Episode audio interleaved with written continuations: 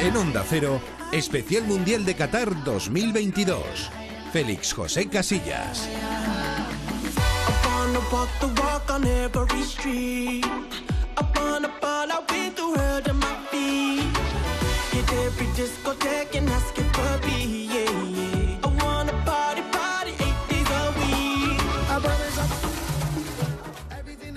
Ni una sola ocasión de España. Gol de Alemania, gol de Alemania, gol de Vamos, Alemania, vamos, gol, gol, vamos. Gol, gol, gol, gol, gol, gol, gol, gol. Dios. Gol de Alemania, gol de Kai Havertz.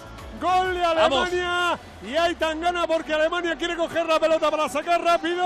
Ha marcado Kai Havertz, balón que le cayó en el área. Marca Kai Havertz el gol de Alemania que nos vuelve a meter en octavos. Marca Kai Havertz, Costa Rica 2, Alemania 2. Los goles. Tres minutos eliminada, ¿por qué? No, yo, no estoy pendiente del otro partido, yo solo estoy centrado en mi partido. ¿Hemos estado eliminados en algún momento? ¿Así? ¿Cuándo qué? Ah, ¿Estuvo ganando Costa Rica 2-1? ¿Veis? Pues fantástico.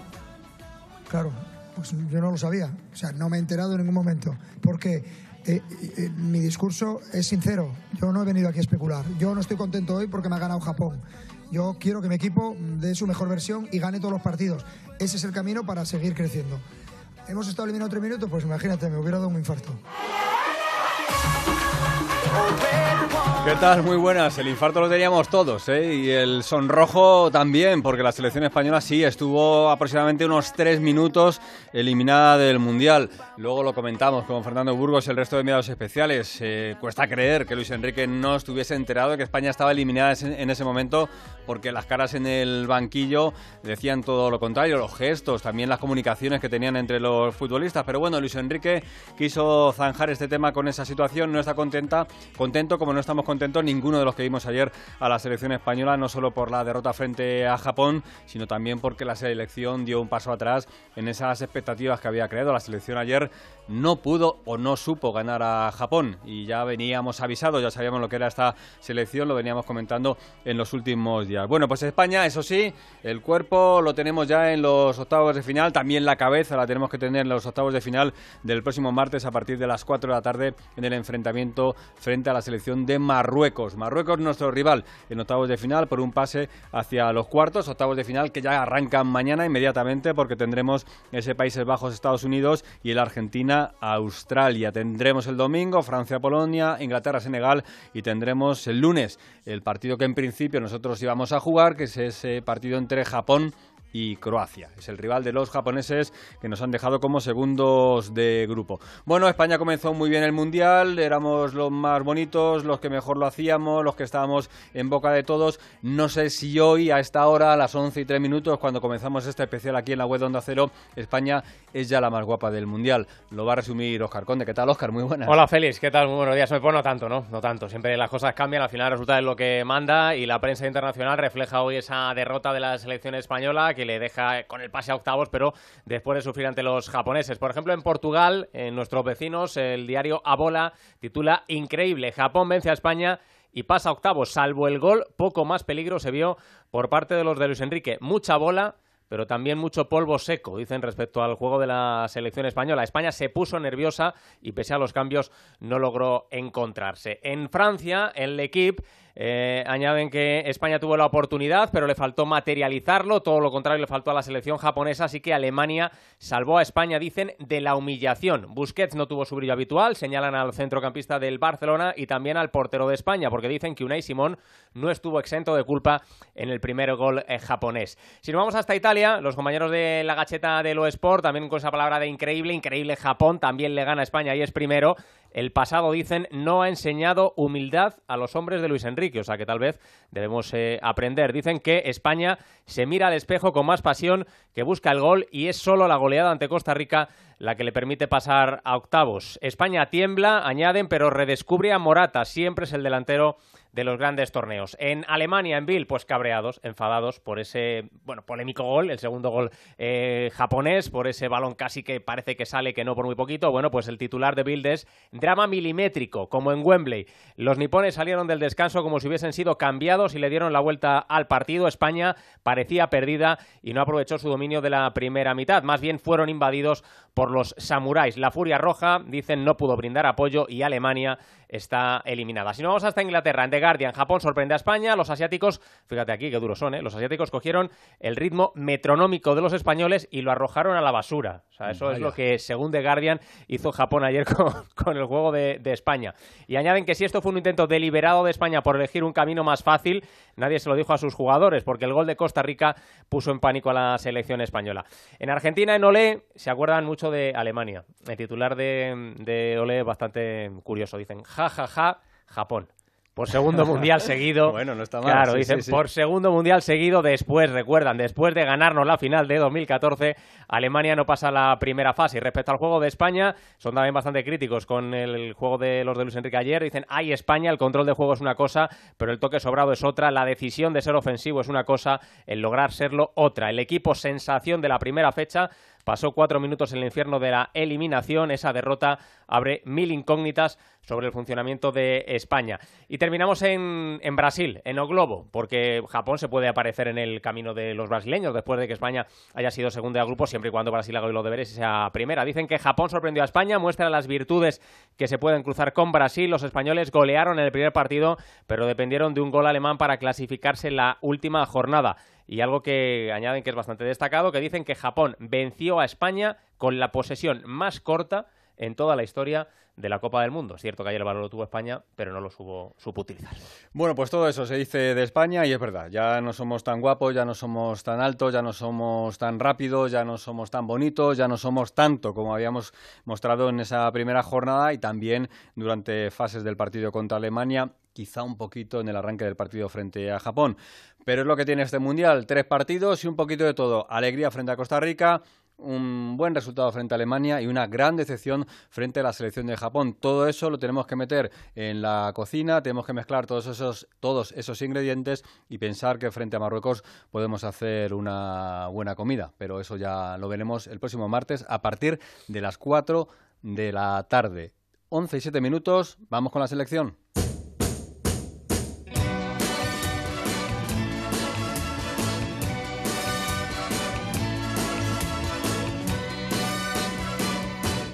Para mí es un día especial, hoy saldré por la noche. Podré vivir lo que el mundo no está cuando el sol ya se esconde. Podré cantar una dulce canción a la luz de la luna Daba un poquito de, cosa meter hoy este. Bueno, pero es que lo tenemos que este momento musical, eh, pero no, no hay posibilidad de. Lo tenemos que cambiar, Félix. Va a ser mi gran tarde. Claro, porque jugamos. El, ¿Cuál ha sido el mejor partido de España?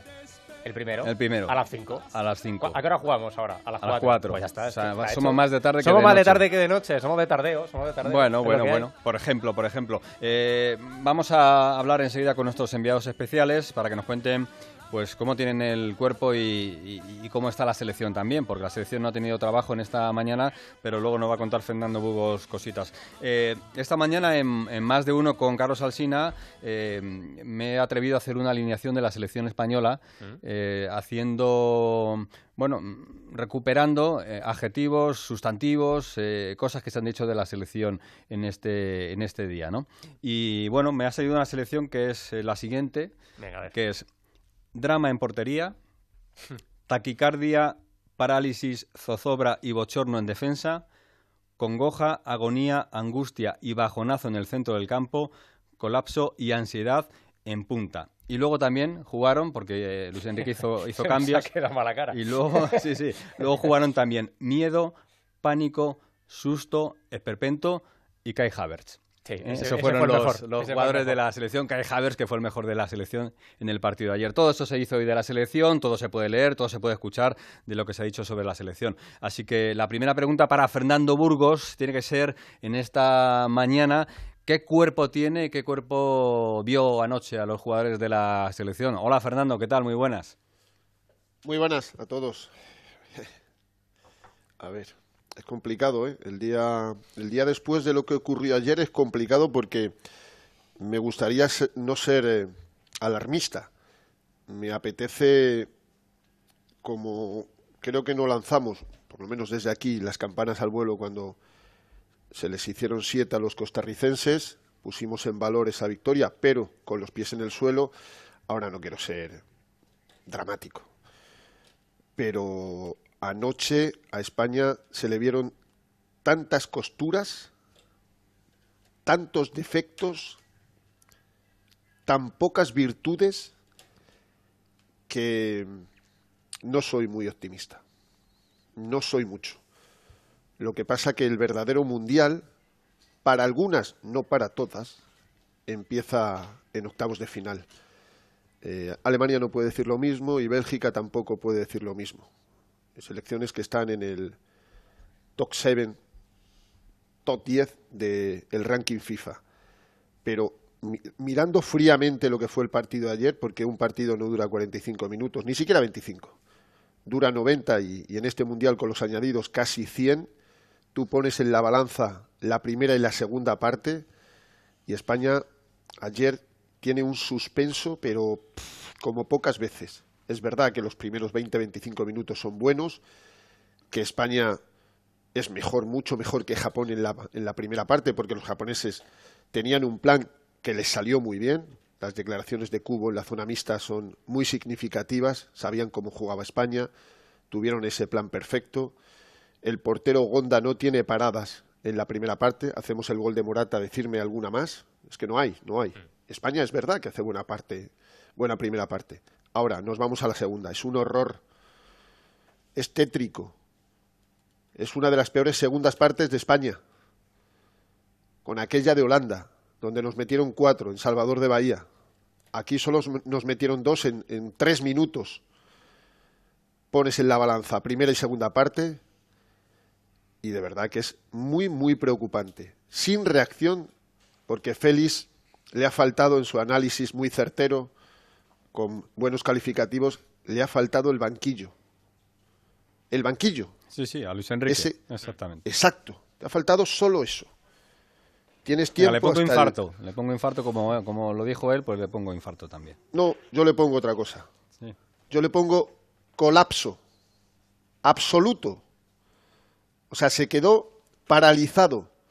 Es verdad que hizo los cambios quito a Valde mal, quito a Gaby peor, quito a Nico nada, quito a Morata porque sabes que siempre cambia los delanteros para volver a Ferran Asensio, Dani Olmo, pero la segunda parte no me extraña que no se enterara que íbamos, porque se enteró todo el mundo.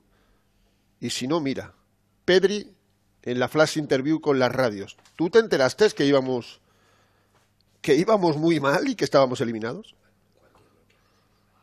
Bueno, yo, yo en lo personal eh, me iba fijando en, el marcador que, lo iban poniendo, eh, pero, pero bueno, me enteré a medio partido que, estábamos fuera y bueno, entró Jordi y dijo que, teníamos que marcar, que, estábamos fuera y, bueno, teníamos ganas de, marcar, pero no llegó. Es, como ya te digo, teníamos que haberle dado muchísimo más ritmo. ¿Y a esto que decimos?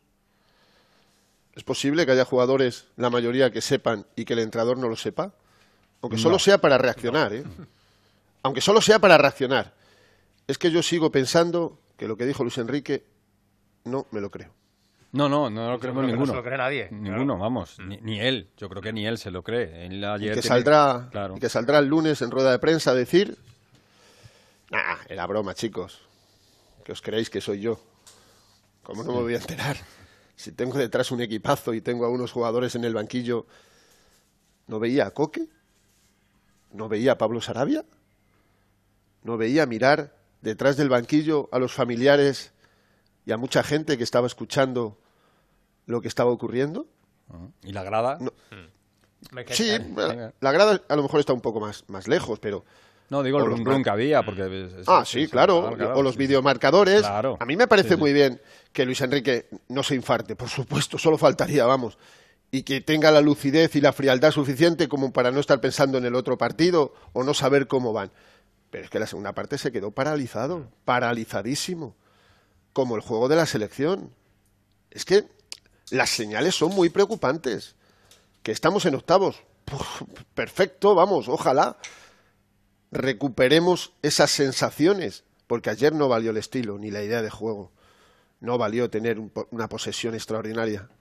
Paradas de Gonda en el segundo tiempo, por favor. Ocasiones de España.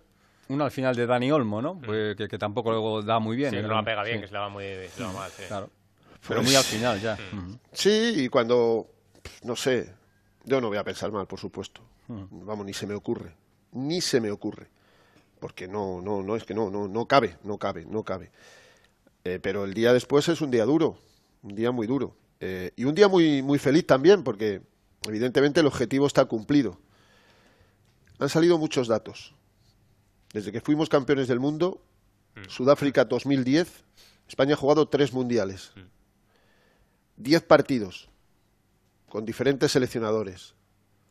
Vicente del Bosque, Fernando Hierro, porque Lopetegui ya se había marchado, y Luis Enrique. Diez partidos.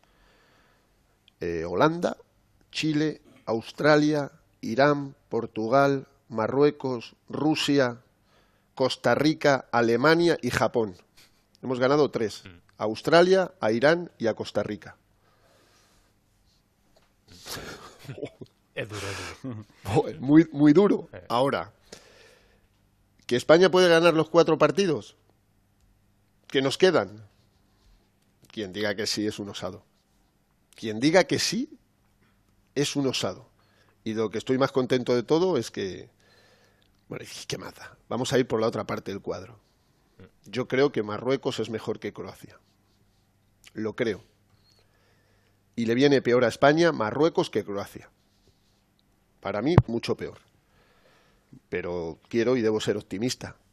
Y quiero ver las caras hoy. Ayer fueron de pavor, de pavor. Y vuelvo a repetirlo. Me recordó aquel partido de, de la fase de grupos de, de, la Eurocopa 2016, cuando España iba como un tiro, se había ganado a la República Checa, también se había ganado a...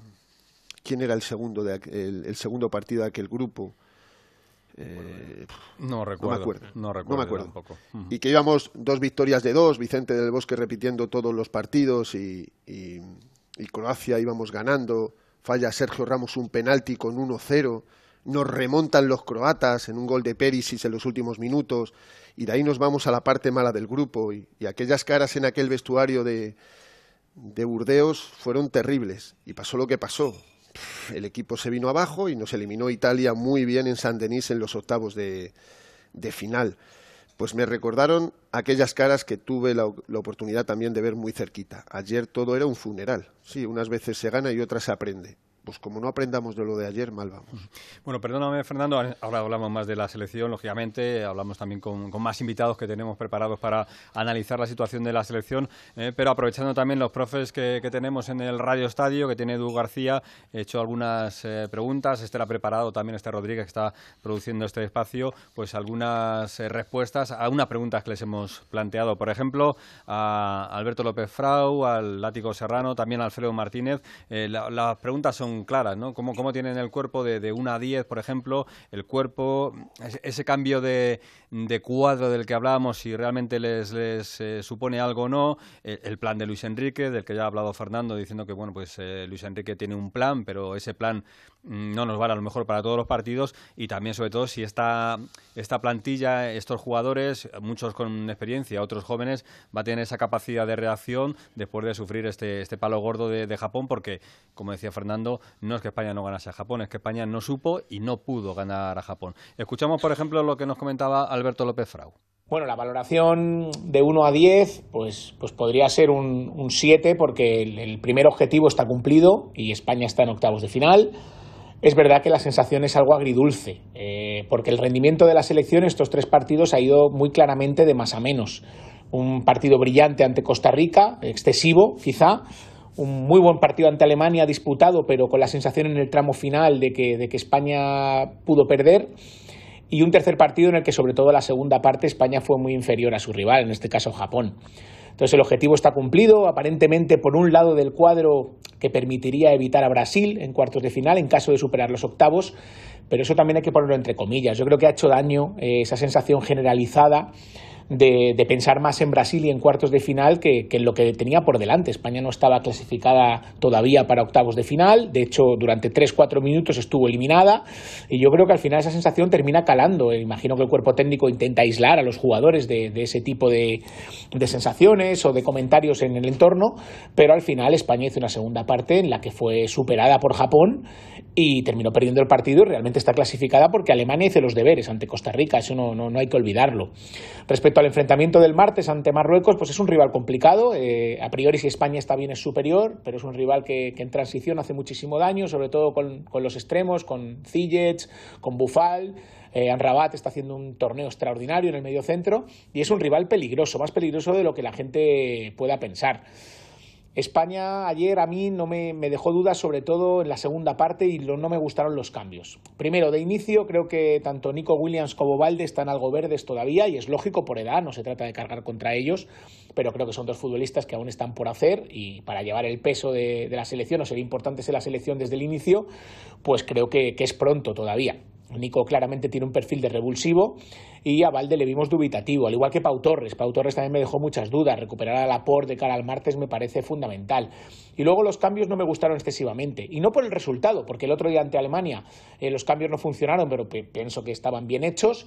Pero ayer quitar a Morata creo que fue un error. Morata es un futbolista que le da profundidad a España, que permite fijar a los centrales rivales y que permite que, que la selección tenga sensación de peligro permanente. Sin Morata nos quedamos sin esa referencia de área y España durante muchos minutos en la segunda parte lo que hizo fue tener la pelota, pero la movía de lado a lado sin posibilidad de generar ocasiones ni siquiera ningún disparo. Entonces, lo bueno es que este error que hemos tenido, este error gordo, grave en el Mundial, todavía nos permite reaccionar. Muchas veces un error en un Mundial te manda para casa, como el que tuvo Alemania ante Japón, y sin embargo a España le ha dado una segunda oportunidad, precisamente por la goleada que cosechó ante Costa Rica. Por lo tanto, lo que tiene que hacer la selección es aprovecharlo, aprender de los errores. Creo que Luis Enrique, dentro de la juventud general de la selección planteará el equipo con más garantías posibles de cara al partido ante Marruecos y ahora el Mundial empieza de cero. Bueno, la opinión de Alberto López Frau sobre la situación de la selección. A ver qué opina también el látigo serrano, a ver qué nos cuenta. Escuchamos a Miguel. ¿Qué tal, Félix? Bueno, pues la verdad es que el cuerpo, el cuerpo, lo que se dice el cuerpo, lo tengo cortado. Todavía estoy con el, con el susto en el mismo. La verdad que de 1 a 10 el cuerpo lo tengo en una puntuación de 1. Estoy muy muy, muy hundido con lo que vimos ante España y con muchas dudas de lo que ocurrirá a partir de octavos. En cuanto a cómo, cuánto valoro el cambio de cruces, que España vaya por el lado que no está Brasil, pues de 1 a 10 lo valoro un 7. Yo soy muy temeroso. Si nos podemos quitar a Brasil, es cierto que nos puede caer un Portugal, un Francia, un Inglaterra, selecciones buenas, pero quitarnos a Brasil le doy una buena valoración. En cuanto al plan de Luis Enrique, pues me parece que un 7, lo tiene muy claro. No creo que sea un problema de seleccionador, creo que las deficiencias y los defectos de esta selección son problema de jugadores. Hay una falta de liderazgo en el campo y una falta de carácter, y con viento a favor somos muy buenos, pero con viento en contra somos muy tiernos. Y por último, la capacidad de reacción de los jugadores, pues la, puntuaría en un 2 me decepcionó muchísimo. Hay que saber precisamente, como, como, decía antes, afrontar las situaciones adversas del juego y saber que a veces los accidentes ocurren y que ante los accidentes lo importante no es cómo, caído, cómo has caído, sino cómo te levantas. Y España no supo levantarse ante Japón. Tenemos para arreglarlo todo lo que queda del Mundial, pero a día de hoy mi confianza en estos jugadores ha bajado mucho. Bueno, pues dos de los profes del Radio Estadio analizando lo que fue esa derrota frente a Japón, lo que supone ahora para el equipo y cómo queda la situación para la selección española. Seguimos hablando de España y abrimos ahora también con más profes que saben mucho de esto y con los que vamos a compartir los próximos minutos. Sigue Fernando Burgos. Saludo también a Alexis Martín Damayo, Mr. Chip. Hola, hola Alexis, ¿qué tal? Hola Feli, buenos días. Bueno, de voz regular, de cuerpo ya me decías que bien, ¿no? Mm, bien, sí, estamos bien. Estamos bien. Podría haber sido, Podría haber sido peor, la verdad. Bueno, hubo un, momento que lo vi, que lo vi fuera. Hubo un momento que no sabía ni dónde estabas, Alexis. Estabas, estabas como en la lona, eh, ahí contra las cuerdas, porque no sabía si te interesaba una cosa, te interesaba otra, estabas fuera, estabas dentro. Eh, te escuché en el, en el radio estadio, estabas ahí como, como cuando recibes un golpe en el, en el mentón eh, y estás ahí un poquito titubeante, ¿no? Estaba en shock hasta el punto de que ni siquiera me di cuenta que el empate le servía a Alemania, porque estaba, estaba tan estaba tan noqueado que no no no no no, no me, no, me, no me fijé ni siquiera en eso. Pero pero yo creo que ahora eh, que seguramente esta selección o otra selección te, generaría muchas dudas a mí esta selección eh, no me genera dudas ni en lo bueno ni en lo malo. O sea sé que se van a levantar eh, porque lo he visto hacerlo muchas veces y sé que luego van a volver a caer otra vez porque también lo he visto muchas veces. Entonces, eh, yo te voy a decir lo que va a pasar. A ver. El próximo partido contra Marruecos va a ser un buen partido, no tengo ninguna duda.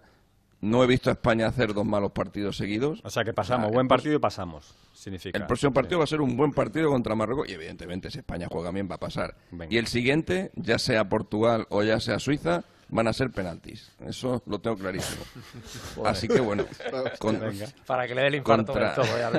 Bueno, chicos, yo, te estoy, diciendo el futuro. Bueno, si quieres, si quieres nos vamos dos semanas, nos vamos dos semanas adelante y nos ahorramos el, tema, porque va a ser así. Esto asegura sábado, sábado 10 de diciembre que estamos ahí. Y, a mí eso me... te digo más cosas. Yo lo firmo, eh, yo lo firmo. Más cosas. Te digo más cosas. contra, contra Suiza Hmm. Contra Suiza eh, es más fácil que ganemos que que perdamos la tanda de penaltis. Eh, y contra Portugal lo normal es que la perdamos, porque Portugal tiene a hmm. un portero, a Diego Costa, que es un para penaltis consumado. Con lo cual, eh, nuestro futuro va a depender de una tanda de penaltis y hmm. si es con Suiza seremos favoritos y si es con Portugal no lo seremos. ¿Quién es este? ¿La pitonisa Lola o quién es? ¿La ¿Has llamado a, no sé. o la pitonisa Por la bomba me, Hombre, me, parece yo que me estoy basando, Fernando, yo me estoy basando simplemente un poco en la historia de la selección española. Tú que la sigues igual que yo. Tú después del primer partido no te has basado en nada porque tú no esperabas eh, lo que pasó contra Alemania ni por supuesto lo que pasó ayer. Eso no te lo esperabas. Hubiéramos vaticinado, mm. pitonisa, el, eh, lo mismo después de, Costa Rica y tú no hubieras contado este escenario. Estoy convencido. Mira, tengo un, estudio de Oxford. Es importante, Feli, es importante, Feli, que, que Burgo hable de lo que piensa él y que no hable de lo que pensamos los demás, porque Burgo de lo que no, no, pero es que tú no estás pensando que estás... O sea, no, no, o sea Burgo estás es, es, conveniente y yo, yo le recomendaría que, que, hablara de lo que piensa él y de lo que pensamos los demás, ya estamos ah, los demás. Por ejemplo, un, estudio de la Universidad de Oxford nos cuenta que, que, se, que se puede fallar y la Universidad de Oxford, que tiene mucho prestigio, ha hecho un análisis al comienzo del Mundial y, y la verdad es que no está acertando.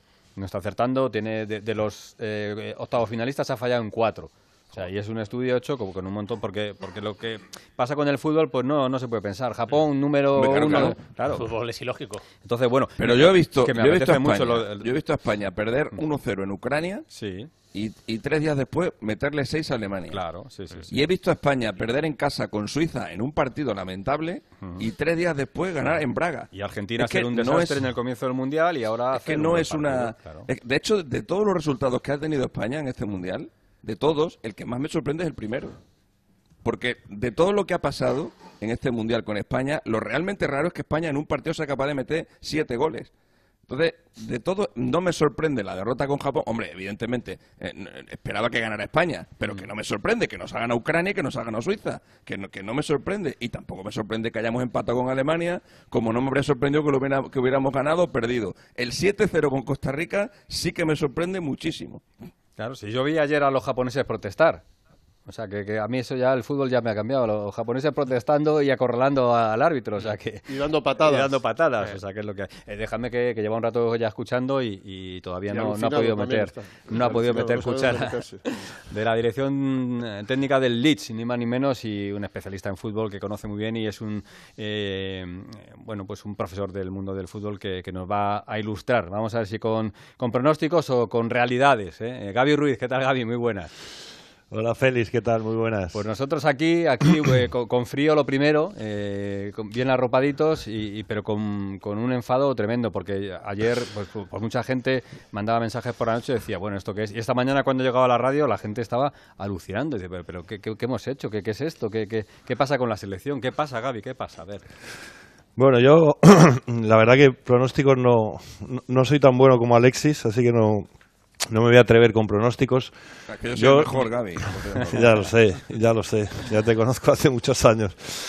No, yo, yo haría, yo hablaría sobre todo de lo que, lo que vi en el campo, porque además, por cierto, tuve una perspectiva muy buena en el estadio, porque justo estaba delante de la línea, pero además justo delante, y, y tengo una foto para demostrarlo, justo delante de la línea en la que pude ver que el balón salió todas las fotos que yo vea, me da igual lo que sea, porque yo lo he visto en vivo, que el balón salió, pero bueno, eso es un debate que ya es para otro momento. Yo me quedo con lo que vi en el campo. Lo que vi en el campo fue un planteamiento, yo creo que magistral de, Japón, en un plan además a 90 minutos, es decir, Japón le daba igual que, le marcaran incluso, como le pasó contra Alemania, hizo un plan de 90 minutos, tenía sus mejores jugadores en el banquillo, los sacó en la segunda parte, no es la primera vez que lo hace, y sobre todo Japón tenía clara cuál es la fortaleza de España y la, desactivó de una forma perfecta, le cortó perfectamente todos los cables a España, le puso una línea alta de 5, otra de 4, un 5-4-1 con prácticamente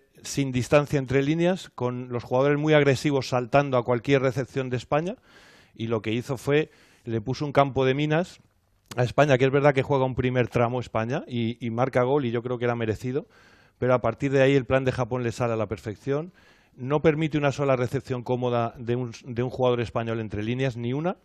A mí me sorprende que casi no tiramos desmarques a la espalda de la línea porque tenía la línea de 5 bastante alta y, una, de los, las fórmulas para atacar un equipo así es hacer desmarques de ruptura a la espalda de esa defensa, pero prácticamente no hicimos y en el momento que se fue Morata ya tampoco había opción de hacerlos porque eh, Asensio es un jugador totalmente distinto para venir a recibir, no para ir al espacio. Y, luego lo que hizo fue eh, eh, una de las fortalezas de España, esas combinaciones por dentro, la otra, con extremos como ayer, pues es el desborde por bandas. Y lo que hizo fue cerrar las bandas a la perfección, con dos jugadores siempre, siempre dos contra uno, por lo tanto no hubo una sola opción de desborde. Y España no encontró recursos ahí. Y Japón eh, es que lo hizo perfecto. La segunda parte de Japón yo creo que es perfecta más allá del error del VAR o del error arbitral, todo eso es otro análisis distinto. Lo futbolístico creo que España no tuvo recursos para atacar a un equipo que le hizo exactamente el partido que a España más le puede incomodar y además le salió todo perfecto. O sea, mm, por lo que entiendo, eh, Japón sí sabía cómo jugar a España y, España no sabía o no había preparado o no supo jugarle a Japón. Sí, sí, sí, Japón sí sabía cómo, cómo jugar contra España, saben sus fortalezas, no, no hizo en ningún momento presión alta, solo la hizo de forma puntual en algunos momentos eh, presionar la salida del balón de España, pero de, forma muy puntual, porque la prioridad para ellos era mantener ese campo minado con las líneas muy juntas en un bloque primero alto, que luego lo fue bajando a medida que se acercaba el final del partido y ahí es donde España en los últimos minutos estuvo más cerca del área, aunque no llegó a crear ocasiones claras y efectivamente España no, no, no tuvo recursos para, digamos, para reaccionar a lo que Japón le, planteó sobre el campo. No tuvo recursos y yo creo que fue un partido de los que más impotencia mostró España que yo recuerde. Me, recuerda uno parecido contra Rusia, que, nos dejó fuera del, último mundial, en el que también me recordó mucho a la, segunda parte de ayer a ese, eh, una posesión altísima pero sin posibilidad de romper una sola línea, sin profundidad, sin, sin desmarques a la espalda y por lo tanto pasaban los minutos y no llegaban ocasiones. Y, sí, a, lo que preguntas, la respuesta es sí. España no tuvo recursos para atacar a, ese plan perfecto de Japón y Japón sí que los tuvo y además los puso en práctica muy bien. Y lo sabía muy bien porque podemos escuchar a, a Cubo, que estuvo con Fernando Burgos en esa zona mixta del partido, al acabar el partido, y fijaos lo bien que explica Cubo cómo tenía que jugar su selección. Vamos a escuchar al futbolista japonés. Pues viendo el partido contra Alemania, yo creo que no era el nivel de, de España, el nivel que mostró hoy, ¿no? En la primera parte eh, tampoco me tiró mucho miedo, aunque el gol, un centro buenísimo y Morata que ahí tiene un olfato killer. Pero después tampoco habíamos sufrido tanto, ¿no? Comparado con el partido de Alemania, ya habíamos contraatacado. Pero yo creo que España ya no es como nosotros, que nosotros tenemos que mirar partido a partido. España ya mira hacia adelante ya miraba después de los grupos y a lo mejor eso ha podido ser la diferencia, ¿no? Bueno, ahí está. Y, que sabíamos que España no iba a lanzar balones eh, en largo, podíamos dejar espacio por detrás de nuestra defensa, que ellos juegan muy al toque, nosotros lo teníamos clarísimo. Y desde que se va a Morata, ya la opción del balón a la espalda de su defensa ya era prácticamente imposible. Con lo cual ellos podían adelantar la defensa y, no tenían ningún problema porque sabían que a espaldas no iban a sufrir. Mira, y vamos a continuar porque yo creo que Luis Enrique cuando se levanta está muy lúcido y casi siempre suele estar muy lúcido. Y ahora con las redes sociales es un fenómeno. ¿no? Eh, yo decía que a mí me gustaba más el lucho entrenador que el streamer, streamer o tal. A mí me, ha gustado siempre más, te lo digo en serio. Pero ese, ese, lucho de, Instagram a mí me, me, gusta una barbaridad porque muestra el sentir casi cada día de lo que, de lo que piensa la gente, ¿no? Hoy ha puesto hace cinco horas, día 19, ojo, ¿eh? ¿Susto o muerte? Pues va a ser susto. Ya no estamos, vamos. Bueno, está bien, no, no, si la reflexión es buena. Está muy bien. Claro, sí, sí. Todo, todo se en realidad, en realidad susto o muerte. Bueno, pues, pues va a ser no tuvo susto. en, en, ningún momento. Sí, sí según él, no, según, él según él no se enteró de que estábamos eliminados. Sí, pero, la, cara no decía lo contrario. La, cara no decía eso. ¿eh? No, y, el colapso de la segunda parte. El colapso de la segunda parte fue evidentísimo. Ah, por cierto, sí, en, en Francia fue Turquía 3-0. Íbamos como. Íbamos, pero vamos, acordaros, ¿eh? Pero aquí ahora la, la situación es, es que es muy diferente porque es un equipo súper joven. Ayer Alexis dio el dato de, pues se lo dije yo, si no, no lo había buscado, hmm. de los cuatro jugadores con 20 o menos años titulares en un partido mundial. al final no lo pude dar, había demasiada gente hablando. Bueno, bueno, pero me lo diste a mí. Dilo ahora que solo somos cinco. Dilo ahora, por favor. La última vez que una selección jugó en su once titular con cuatro futbolistas de 20 o menos años. A ver si habíamos nacido Yugoslavia. Yugoslavia, 1930. ya ves. Hmm. Es tremendo, pero yo, tampoco creo que eso explique. Eso puede explicar en un proceso largo de si mundial. Lo explica si explica el colapso pero, no explica lo, de reponerse.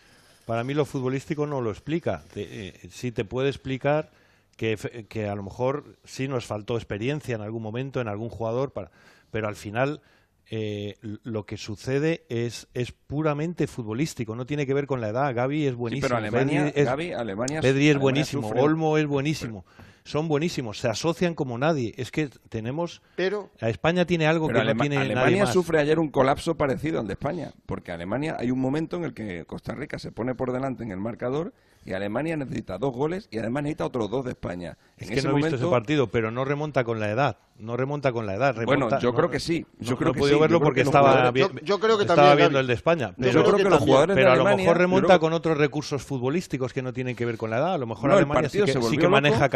A lo mejor Alemania sí que maneja cambiar el escenario del partido. Eh, en, lo futbolístico, que es lo que nosotros no pudimos hacer y a lo mejor ellos sí lo hicieron y no tiene tanto que ver con la edad. No digo que no sea un factor. Mira, por ejemplo, lo que Claro que es un factor, pero, no, el partido, explica el partido de Alemania, el partido de Alemania se volvió loco, empezaron a tirar a pegarse tiros Costa Rica y Alemania los dos atacando y Costa y Alemania cambió el registro. Alemania cuando se vio 2-1 atrás dejó de jugar como estaba jugando hasta ese momento y empezó a eso a contraatacar también, a aprovechar los contraataques de, Costa Rica y cambió el y esa experiencia, claro, y esa experiencia de los jugadores. Somos un equipo muy, muy especial y muy particular que los jugadores se dieron cuenta que el partido había cambiado y jugaron a otra cosa y nosotros, nosotros no, manejamos cuatro o cinco escenarios de partido. no los manejamos. ¿Por qué? Porque somos así. Pero, es que, no somos así, que, no, hemos sido nunca así, tan, tan extremistas. Que cada equipo tiene sus, sus, sus sus puntos fuertes y sus puntos débiles. Nosotros tenemos una capacidad de combinar que no tiene nadie en el mundo somos el mejor equipo combinativo que existe en el mundo. Tenemos a los mejores jugadores combinativos que existen en el mundo. Pero no pero a cambio, es decir, tenemos ese punto fuerte. A cambio, nos faltan escenarios, recursos. Plan B, plan, B, plan, C, plan D. Exactamente. y, y, y, además, Luis Enrique con la, con la convocatoria lo demuestra. Sí, pero Dani, una no, no hay un 9 puro. Ayer, por ejemplo, perdón, Alexis. ayer, por ejemplo, ayer, el único gol que marcamos fue un cabezazo con un centro lateral. Buenísimo. Porque Japón, aunque sus centrales ya no son bajitos, que esto es una leyenda, Japón defendió mal. culturalmente no defiende bien centros laterales. Y, nuestro único gol fue así. ¿Por qué ayer no teníamos un delantero centro en la segunda parte para poder intentar lo mismo? Si teníamos desborde en las bandas. Que, nos gusta mucho esto del equipo combinativo. Ayer España, en el primer tiempo, bate el récord de pases, incluso dando más que el, que el día de Costa Rica, pero de los más de 500 pases que da España, 230 son de los dos centrales. Claro, y, ayer, estás hablando del partido malo, pero en el partido bueno No, pero te estoy hablando de lo que es de lo que significa ser combinativo. Bueno, pues puede ser combinativo en área contraria o puedes estar pasándote el balón como, como pasó ayer entre Rodri y Pau Torres media hora, eso no vale para nada. Claro, o sea, de los 500 pases que da España, porque 230 son entre Pau Torres y Rodri. Ya me dirás tú, mal ya me dirás tú para qué sabemos hacer. No, yo, yo me voy a lo de Luis Enrique, la previa, por favor, que es que es muy importante, hablando del show, es muy importante. A nosotros nos importa poco el resultado, más el camino. Ayer, ¿qué tuvimos? ¿Resultado? ¿Tuvimos resultado? No, vale, tuvimos camino. Joder. ¿Dónde está el camino? El camino es. ¿Sabes cuál es el camino? Fernando, los equipos que juegan a otra cosa, hay días que les sale bien pero es que llevamos dos y días, que no les sale bien. Llevamos dos días, es que llevamos dos claro. Llevamos dos segundas partes un poco. Y lo de ayer es más preocupante todavía. yo en eso estoy de acuerdo. Lo, único que digo es que por, por decisión propia, porque, porque Luis Enrique lo quiere así y porque España juega así, ese es nuestro punto fuerte. Y cuando no nos sale, yo no, creo que Luis Enrique, yo no creo que Luis Enrique quiera que, que el 40% de los pases del equipo los den los dos centrales. Yo no creo que, Enrique quiera eso. Ocurrió en, ocurrió en Portugal. Ayer, y ayer, ocurrió. Y ayer, no salió y no por casualidad. Y tampoco creo, y tampoco creo que Luis Enrique quiera y tampoco creo que Luis Enrique quiera que Unai Simón esté permanentemente retando al delantero rival. Eh, eh, diciéndole ven para acá, ven para acá, haciendo pases. Ayer hizo un pase en el primer tiempo que estuvo a punto de costarnos un gol en la única ocasión en la que Japón tocó el balón en el área contraria, en el primer tiempo. O sea, ayer el balón estuvo demasiado tiempo en nuestra área, con control casi siempre, pero demasiado tiempo. En área contraria o en las proximidades del área contraria, muy poquito. Por eso a ti te recordó el partido de Rusia, porque el partido de Rusia fue exactamente eso. Permitidme que, fíjate cómo estamos con este debate y eso que España está en octavos de final por, por esa derrota frente a Japón. La derrota frente a Japón le ha costado también a Alemania quedarse, en este caso, fuera del Mundial. Me voy un momentito a Alemania para que nos cuente Alejandro Diago de One Football, pues cómo están las cosas por allí, qué se está comentando de esta selección, no solo de la eliminación del Mundial, sino también del futuro de la selección alemana que por segundo Mundial consecutivo se queda fuera de la siguiente ronda. Alejandro, ¿qué tal? Buenas. ¿Qué tal? Buenos días. Pues por aquí hay muchos debates, como bien mencionaba antes Alexis y Fernando, muchos debates, pero no solo con los jugadores, sino también con el estilo de Alemania y con lo que le faltó a, esta mancha para avanzar en la, la competición. Pero, por ejemplo, si quieres, vamos a comenzar por los que, los que han anunciado que su futuro está más o menos en duda. Por ejemplo, Manuel Neuer comentó en una entrevista con la televisión pública tras la derrota que él quiere seguir yendo con la selección y que estaría gustoso de aceptar su llamada, pero sin embargo hemos visto que su titularidad en este mundial ha sido muy cuestionada y también su capitanía, con lo cual son es un debate que aquí en Alemania está sobre si Manuel Neuer es tiene que seguir siendo el portero de la selección alemana en los próximos años y para la Eurocopa 2024, que además se jugará en Alemania. Y luego también hay otro nombre, el de Thomas Müller, que había dejado entrever en un principio, en la entrevista post partido, que este sería su último encuentro con la selección alemana, pero minutos después el jugador lo negó y dejó en entredicho esas palabras que sonaban a despedir anteriormente. Así que veremos qué pasa en la selección alemana de, de cara a 2024, que es cuando tienen la Eurocopa en casa, y si hay un cambio de jugadores y si hay un cambio de, ciclo en el equipo de Hansi Flick, que todo apunta a Ah, eso te iba a preguntar. Del seleccionador no, no hay ninguna queja entonces, no, no se le hace responsable de nada. No, mira, no, no, no, no, no, no hay ninguna queja con Hansi Flick, sin embargo, sí que ayer hubo un debate posterior cuando fue entrevistado también por la televisión que emitió el partido en Alemania. Eh, Bastian Schweinsteiger, el legendario jugador alemán, le preguntó si a Alemania le faltó colmillo durante el torneo y Flick lo negó completamente diciendo que eso era una tontería, que Alemania había competido como tenía que competir y había intentado hacer el, hacer el, juego que, que, debía haber hecho. Curiosamente, el diario Kicker, el semanario Kicker, mejor dicho, eh, cita unas declaraciones de Antonio Rudiger que se alinea con Bastian Schweinsteiger, que, donde afirma que a Alemania le ha faltado un poco de picardía en este torneo. Eh, se habla mucho de España, se hace responsable a España de algo, se habla de, ese gol, eh, el segundo gol de Japón. No, no, no, no, no, no, para nada. Mira, justo ayer, cuando los jugadores fueron entrevistados en la, pues, al, final del partido, eh, Kai Havers le, preguntaron por ese tema y dijo que no, que ellos son los responsables y que son ellos los que tenían que haber hecho los deberes.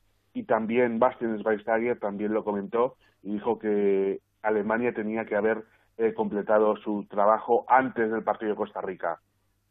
Muy bien, pues así están las cosas en Alemania. Es una pérdida importante para el Mundial, eh, otra vez Alemania fuera y desde luego, bueno, pues en un grupo en el que contábamos en principio con España y Alemania metidos en los octavos, pues nos quedamos con Japón y con la selección española. Alejandro, gracias. Mira, antes de, antes de, antes de cerrar, que comentar unas palabras que ha dicho Hansi Flick sobre el sistema de fútbol alemán, que ha sido muy duro, y sobre la forma en la que, en la que las academias han podido transformar la forma del jugador alemán que ha comentado que se habla mucho del debate de, si hace falta un nuevo de la selección, hace falta laterales, pero Alemania siempre ha sabido defender y ahora no lo está haciendo, con lo cual Alemania necesita volver a esa esencia del jugador alemán que sepa defender bien, que sepa cortar el juego cuando es necesario y es un tema que a Hansi Flick le preocupa mucho para los próximos años. Pues es otro debate abierto y interesante también. Pues eh, lo que decía Alejandro, muchas gracias eh, por tu aportación. Hasta luego. Nada, a vosotros, un saludo. Pues ya veis, Gaby, Fernando, Alexis, eh, debates también en Alemania, forma de defender, forma de, tener un 9, un tanque, forma de los laterales, pero Alemania está fuera. Nosotros de momento estamos dentro. Yo no sé, y, abro si queréis otro, otro debate, si esto que tenemos ahora mismo nos vale para superar a Marruecos. Yo estoy con Fernando, a mí Marruecos no me gusta como rival nada, nada, ¿eh? No, yo prefería a Croacia antes que a Marruecos. En el último mundial, en aquel partido, ¿cuánto fue? 2-2, ¿no? Sí. Aquello fue, aquello fue un dolor de muelas. Terrible. No, no puedes preferir, no puedes preferir a Croacia antes que a Marruecos. Yo sí. Pero ¿en base a qué? Si ayer, no, si ayer preferías que quedáramos segundo. No, pero una cosa no significa que la otra. Yo también hubiera preferido que Croacia quedara primero, ¿no? Pero ¿cómo vas a preferir Croacia a Marruecos? Yo sí, no puedo dar mi opinión. Tú la tuya, sin tú ser el pitonizo Lolo, yo, yo no puedo ser Fernando Burgos opinador. Yo estoy con opinar, pero, pero, pero, pero, con, con cierta lógica. pues, pues tu lógica entonces... No de una forma tan radicalmente absurda. Pues, pues, pues tu, tu, lógica sí que, sí que tiene absurdez. tu lógica es terrible. Para mí, lo explico yo. Yo, prefiero a, Croacia, prefiero a Croacia primero porque su fútbol eh, yo creo que está un poquito mejor al de España y sobre todo porque veo veo a Marruecos con un hambre que seguramente no tengan los croatas. Me parece la selección ahora mismo que, va más... Es verdad que ayer pasa puros al final contra Canadá, que termina sufriendo, pero, pero también es verdad que al principio empieza arrasando. ¿eh? Es que Alexis se cree que juega Zucker y Boban. ¿eh? En, Nesiri. Sí, ¿y qué? es un buen equipo. ¿Un equipazo? Es un buen equipo Marruecos. Es un buen equipo de verdad. ¿Equipazo? Con jugadores de primer nivel en casi todas las posiciones. O sea, por, por entrar, si queréis, un poco en lo más puro futbolístico, es que tiene un buen jugador en casi todas las posiciones y además jugando a un nivel alto, casi todos ellos. No lo ve, Croacia no. Croacia no. No, no, no Croacia, también. No, yo, no estoy hablando ahora en, en, relación a Croacia, si es mejor o peor. Yo solo hablando de lo que es Marruecos, es un muy buen equipo que además eh, tiene una, una, un potencial físico enorme, es decir, no, no son solo jugadores técnicamente buenos, que históricamente el fútbol marroquí técnicamente siempre ha sido bueno, Además es un equipo muy físico porque tiene un centro del campo de gente muy poderosa y, también en el City, por supuesto, y otros jugadores arriba. Y es un equipo muy complicado. Yo creo que España es superior, que España debe ganar, pero objetivamente Marruecos es un equipo muy complicado que además viene, viene con la euforia, viene evidentemente cargado de confianza porque han jugado partidos muy buenos contra Bélgica. La verdad es que fue fabuloso el partido de Marruecos. Amrabat. Y tiene jugadores como Hakim Ziyech, como Akraf, tiene jugadores menos conocidos como Nuaji, el, de Angers, que verdaderamente muy buen jugador, Anrabat, Bufal, Marrawi, que es uno de los mejores laterales que hay en el fútbol europeo. El, el, ex del Ajax. Akraf, ya, sí, sí, ya, ya le he citado. Por supuesto, en Nesiri, que nos conoce muy bien. Aguer. Aguer. Madre mía. Aguer, que es un, es un buen central. no, Por cierto, no el más rápido del mundo. Por ahí podríamos intentar hacerle daño. O Umagi. Pero no es el central más rápido del mundo. No, Unuaji es un muy buen jugador. Juega, juega en no, la, no, si, todos son, buenos. No, no, que juega en la primera división francesa, que Es, es, una liga muy dura y muy física y, y, y, donde el que destaca es porque algo tiene. Una liga súper competitiva, la, la primera de, la liga. como Es que me da miedo decirlo porque me puedo llevar el palito de Alexis si digo ah, algo así. Ah. yo pensaba, que, no, pero pensaba que desde que te había sido al Leeds toda esta movida de que los de fuera. Eh, yo, yo pensaba que ya todas estas movidas de que los de fuera son buenísimos. Ya, pero, no, no, que sigues con el chip del, fútbol, yo del experto en fútbol internacional. Yo creo que lo bueno que hay que hacer es. O sea, o lo, o lo que hay que hacer es analizar en profundidad los equipos. Y, y, Marruecos es un buen equipo de verdad, que le, que le podemos y debemos ganar, también es verdad Simplemente ¿Es y- mejor y, que Japón? y objetivamente es Mejor mejor que que Ja- Japón. mejor que Y que es mejor que Japón, pero que a lo mejor y que pero veremos cómo plantea ¿Y que Croacia? Pues anda muy parejo, ¿eh? Para mí para mí hay muy Yo- yo flipo. muy poca diferencia. Yo flipo, de verdad. Hay una diferencia entre tienes ni idea, Es tío. increíble. No, tienes ni idea. Lo Es comentaba el otro día. Hay, una diferencia Es a lo mejor en- entre la experiencia que ya tienen los croatas para jugar este tipo de partidos y que le puede faltar a Marruecos. Lo que hablabas antes de la edad, Burgos, pues trasladado aquí. Con Croacia estás jugando contra muchos jugadores que han sido subcampeones del mundo y con dos o tres que están en la élite absoluta y que tienen mucha más eh, costumbre de competir a estos niveles y eso desde luego es un factor. Y contra Marruecos estás hablando de un equipo lleno de euforia, pero al que le falta esa costumbre y esa... eh, Entonces, ¿en qué quedamos? no, no, te estoy diciendo lo bueno y lo malo, ¿no? O, lo- o lo bueno y lo menos bueno de, de Marruecos. Tiene muy buenos jugadores en muchas posiciones. Contra Bélgica fue impresionante el despliegue físico que hizo. No Y- lo vio. El y, imperfecto y- no lo vio. y le ganó a Bélgica, pero que la pasó por encima, la pasó por encima. Y, y realmente es un equipo peligroso. Creo que España es superior en cualquier caso. Que me diga a mí que no vi tu Menos mal que. Gaby le pone tranquilidad, Es porque- De verdad, es para meterte, es Menudo- pa' meterte con la mano menudo avispero Gaby en el que te has No, es metido. que tengo, es que además estoy Sí, sentado entre sí. Burgos y Claro, Alexis. claro, sí, Entonces sí, yo se lo que hago es que tiro un poquito para atrás la silla y, Sí. y- y ya les dejo. Bueno, pues seguir ahora ahí un poquito que tenéis tiempo, ¿vale? Nosotros vamos a seguir avanzando con, con otros asuntos y otras historias, pero muy interesante lo que habéis hablado. Vamos a ver qué pasa, ¿no? Porque esto luego, lo único, el único que tiene razón luego es el, el resultado final. Si veremos si Fútbol. España... España entrena a las seis, Félix. Ujú. Vamos a ver las caras porque seguramente no serán las de los dos partidos anteriores, seguro. Mañana día libre. Ha cambiado el plan Luis Enrique. Tenemos un día más para preparar lo de Marruecos, que va a estar bien. Partido a las 4 de la tarde. ¿eh? Aquí serán las 6 y vamos a ver cómo Pues nada, perderemos. Si Marruecos ¿Cómo- es tan bueno, yo ya me voy para casa. yo mañana, yo Si me mañana me voy a casa. Si me conozco a Alexis. Yo mañana, nos pues encantaría Feli, a todos. hablas bien de Feli, cualquier mañana, equipo. mañana entro ya desde Madrid. Porque- Ojalá, ojalá, buenos. está- No, pero tú te vienes, pero, pero tú te vienes sí, conmigo. yo sí me Pero- voy hombre, claro, sí. porque te elimina Marruecos. Sí, te elimina Marruecos. Tú No, te vienes conmigo. Tú te vas a ir antes, Tú te vas a ir antes. Gaby, un abrazo grande. En no, perdonad, Es que de perdonad, verdad, lleva, Alexis hablando maravillas de Costa Rica todo el mundial. No, y ahora fariseo, y ahora no se, y ahora no se puede decir algo bueno no, de Marruecos. Perdona, Exactamente, perdona, exactamente. hablando maravillas, no. Diciendo que no es tan mala como el. Como, como, Ah, como estás poniendo tú a Marruecos. Yo no estoy diciendo que sea mala. ¿Cómo estoy- que no? Por estoy favor. diciendo Si que la- Croacia es mejor equipo. Los oyentes, el Croacia es mejor equipo. Mazarri, el otro, el de Gaby, adiós, Gaby, Gaby, adiós, el adiós. Alexis tiene una cosa buena y es, que, y es que siempre gana.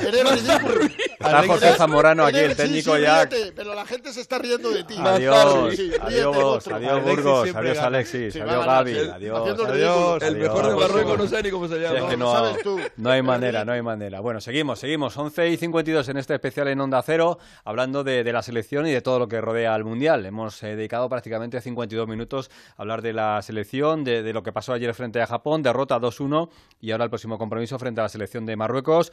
Insistimos, festivo, el Día de la Constitución, a partir de las 4 de la tarde. Estaremos desde las 2 y media, ¿eh? 2 y media de la tarde en todas las emisoras de Onda Cero contando la previa de este partido ya ya no se puede fallar. Ahora ya sí que la, la bala la hora de la es la ya. que toca, es la que toca.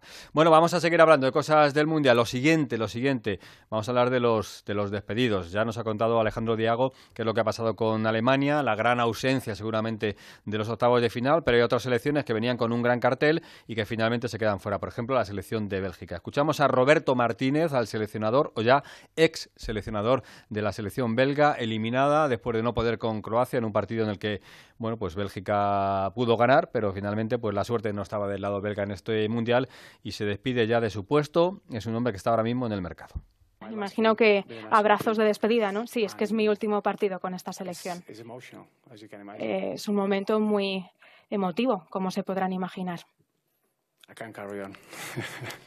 Lo siento, no puedo seguir hablando. No puede Lo seguir siento, hablando Roberto. Martínez. Es eh, marcha de la selección belga, el, el hombre que pudo reinar, Roberto Martínez, que finalmente reinó en el ranking, pero no reinó en cuanto a títulos, con una selección que tenía muy buenos mimbres. Eh, Alejandro Romero lo contaba y, bueno, pues eh, no se pueden fallar más ocasiones que las que falló ayer, ayer Lukaku, pero Bélgica está fuera. Alejandro, ¿qué tal? Muy buenas. Hola, buenos días, buenos días. qué, paz, qué tranquilidad escucharte ahora mismo, después de, la avispero que teníamos ahí. Bueno, eh, yo procuro evitar los avisperos siempre, pero hay veces que es inevitable y te metes en el avispero sin querer o el avispero viene a ti. También. ahora mismo estoy fuera del avispero, pero no estoy exento. Bueno, ¿qué pasa con eh, Bélgica? A ver. Sí, sí, Félix, sí, tienes, eh, tienes razón. Lukaku lo tuvo ahí, eh, tuvo hasta tres, una al palo, eh, otra que se fue en un remate de cabeza por encima del travesaño, una que le rebota y que se va fuera de milagro. O sea, que es que si empiezas a mirarlo es un poco lo de Alemania, que también parece increíble que Alemania se haya ido del Mundial. Y Bélgica también, con las oportunidades que tuvo en el partido de ayer al final, pues, pues, pues da la sensación de que podía incluso haber, haber estado todavía en el Mundial. Pero no, no, se va, se va a Bélgica y se va con una sensación de, de, equipo eh, en descomposición, ¿no? O, final de ciclo, final de, etapa dorada. Eh, para, para muchos futbolistas, ayer, por ejemplo, dio mucha pena, a mí me dio mucha pena ver cómo, cómo el, técnico de, de Bélgica, Roberto Martínez, daba entrada a Eden Hazard cuando quedaban cinco minutos prácticamente ya en la prolongación del partido. No sé, me, es una no sé si es una manera de marcar al jugador, de buscar a la desesperada una solución o de, o de qué, pero, pero tuvo que ser muy duro para, para Eden Hazard tener que salir faltando cinco minutos. Antes salió su hermano para sustituir a, Carrasco. Ayer quiso eh, Bélgica y quiso en concreto eh, Roberto Martínez tener un poco más de vuelo por las alas con, con Trossard y con Carrasco, metiendo a Mertens por dentro. Eh, pero, pero aunque tuvo más espacio para jugar De Bruyne con, con la ausencia de, de, Hazard desde el principio, al final tampoco terminó de carburar el equipo y tuvo que ser una desesperada, un toque de corneta al final con la presencia ya desesperada de, de Lukaku ahí para tratar de enganchar y tuvo más de una para, para haber podido para poder haber podido transformar en en gol en lo que hubiera sido la salvación de Bélgica, pero, pero no pudo ser y se, y se marchó del se marchó del mundial. Sensación de, pena que se va, ¿no? Quiero decir que, a nosotros nos, nos, viene, entre comillas, nos ha venido bien que, selecciones potentes se vayan quedando en el camino, Alemania, Bélgica, pero, pero luego la sensación cuando ves un torneo y ves que Polonia sigue adelante y, ves que, selecciones de menor nivel se meten delante, pues que uno se queda un poquito también con la sensación esa de, de orfandad, ¿no? De decir, oye, pues qué bien ver a un De Bruyne o ver a un Courtois en, en la siguiente ronda, ¿no? Ver partidos con, con mucho peso, ¿no?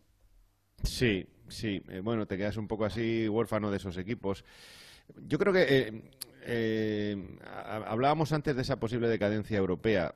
Bueno, eh, ya el hecho de que Italia no esté en el Mundial empieza, eh, empieza a marcar un poco esa, esa línea de decadencia. Son dos ediciones seguidas sin estar en Italia en el Mundial, que son cuatro títulos.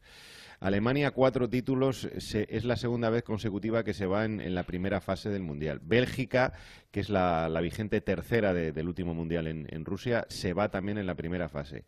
Eh, los daneses también se van. Entonces, bueno, no sé si es una decadencia del fútbol europeo o no, pero sí de, campeones eh, con, contrastados y, consagrados como, por ejemplo, Alemania o, Italia, uno por no llegar y otro por irse muy pronto. Y luego, bueno, pues la, eterna esperanza de Inglaterra, que, vamos a ver si es capaz por fin en, un mundial de, llegar a acariciar una final, cuando menos. Holanda que ahí navega y, aguanta de, una u otra forma, pero, pero persiste y sigue, y sigue superando. Portugal que también ha superado ya, se quiera o no se quiera, eh, con una selección renovada en parte y agarrada siempre a, Ronaldo eh, de alguna manera como, emblema fundamental y España pues que, nos ha dejado como nos ha dejado no eh, y luego pues el lado americano con Brasil Estados Unidos Argentina y vamos a ver Uruguay si, si pasa o no pasa porque lo mismo lo mismo tenemos otro americano fuera. O sea que están las fuerzas muy, muy equilibradas, pero sí, eh, Bélgica representa un poco la caída de ese, de ese viejo continente, representada previamente por Italia en, su incomparecencia en dos mundiales y la de Alemania que se va muy pronto. Nombrabas ahora a Uruguay, tenemos un partido frente a la selección de Ghana y vamos con ese siguiente asunto porque en Ghana juega Iñaki Williams y tenemos la oportunidad de escuchar a Iñaki Williams y a su hermano Nico que está con la selección antes de hablar cómo están viviendo en Bilbao este, esta situación, ¿no? Dos jugadores internacionales, dos hermanos, uno con Ghana y otro con España. Hola, Kofi Nicolás Williams, ¿qué tal? Nada, te mando este saludo y te digo que mucho ánimo, que ojalá te salgan las cosas muy bien y nos podamos encontrar en cuartos de final, un España contra Ghana. Un abrazo hermano, te quiero mucho. estamos cumpliendo sueños, estamos disfrutando mucho, nuestra, nuestra familia tiene que estar muy orgullosa de, nosotros, todo lo que estamos haciendo es por, por nuestros padres y la verdad que, que tenemos muchas ganas de, dar muchas alegrías y ojalá Gana y, y, España, y España lleguen muy, muy lejos. ¿Qué pasa, Huecu? Eh, nada, eh, quiero desearte suerte, que, que disfrutes en el Mundial, que lo estés haciendo muy bien, estés llegando muy lejos y ojalá el partido de mañana contra Uruguay lo ganéis y, nos quedamos en cuartos. Ojalá vernos y, enfrentarnos porque sería un buen partido para enfrentarnos y, y bonito para todo el mundo. Bueno, disfruta mucho y te quiero mucho. Cuídate.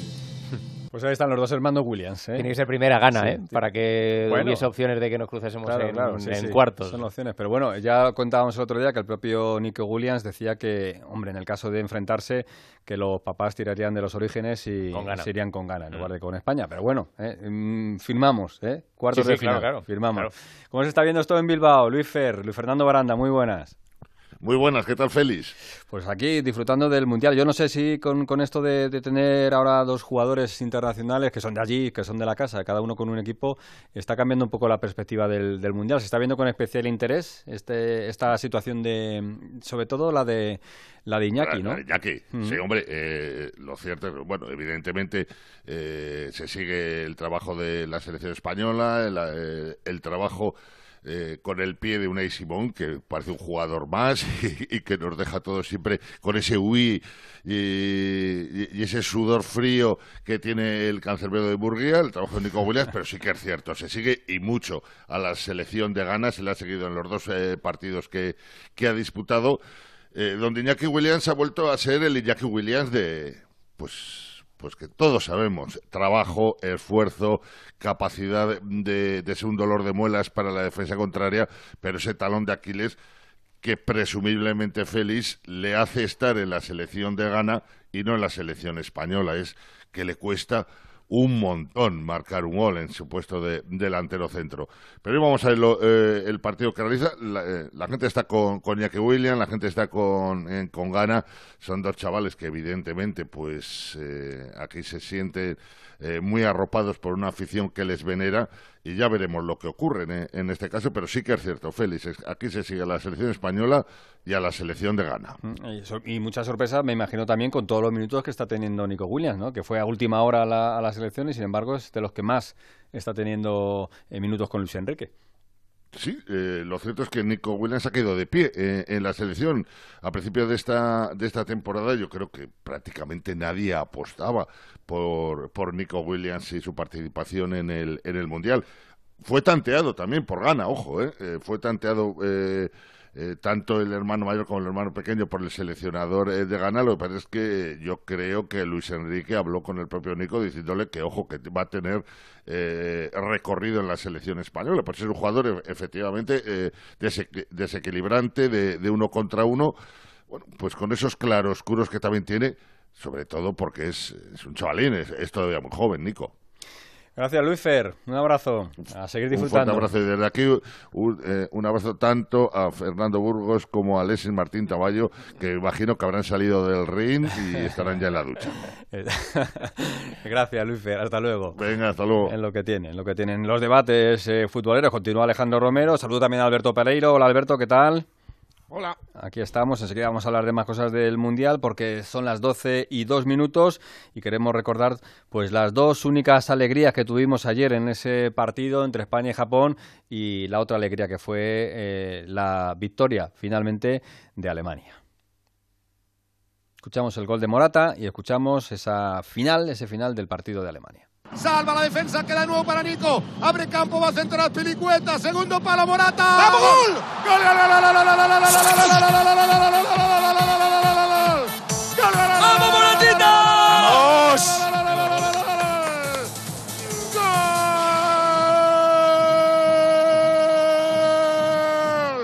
¡De España! ¡No diga gol! ¡No diga gol! ¡Que no! ¡Que no! ¡Se dice! Morata. Al 11 de juego de la primera parte. Pero qué bonito es nacer español. La pelota en ataque para el equipo rojo. Los nuevos diablos rojos modernos. La bola para Filicueta en el pico del área. Como la templó. Centra al área. Balón a la frontal de la chica. Y ahí emerge poderoso el killer. Quedan 30 segundos. España se va a meter en los octavos de final. Gracias Alemania. Qué tremenda segunda parte de Alemania que ha conseguido remontar ese 2-1 y que nos da el pase en esta noche de infarto, en esta noche increíble. Balón que viene otra vez para que lo juegue Costa Rica. Pide calma a Frapar. Mira la cara de los alemanes que no se lo pueden creer. Mira la cara de los costarricenses. Balón que viene para que juegue Campbell. ¡Se acabó! Final, final, final.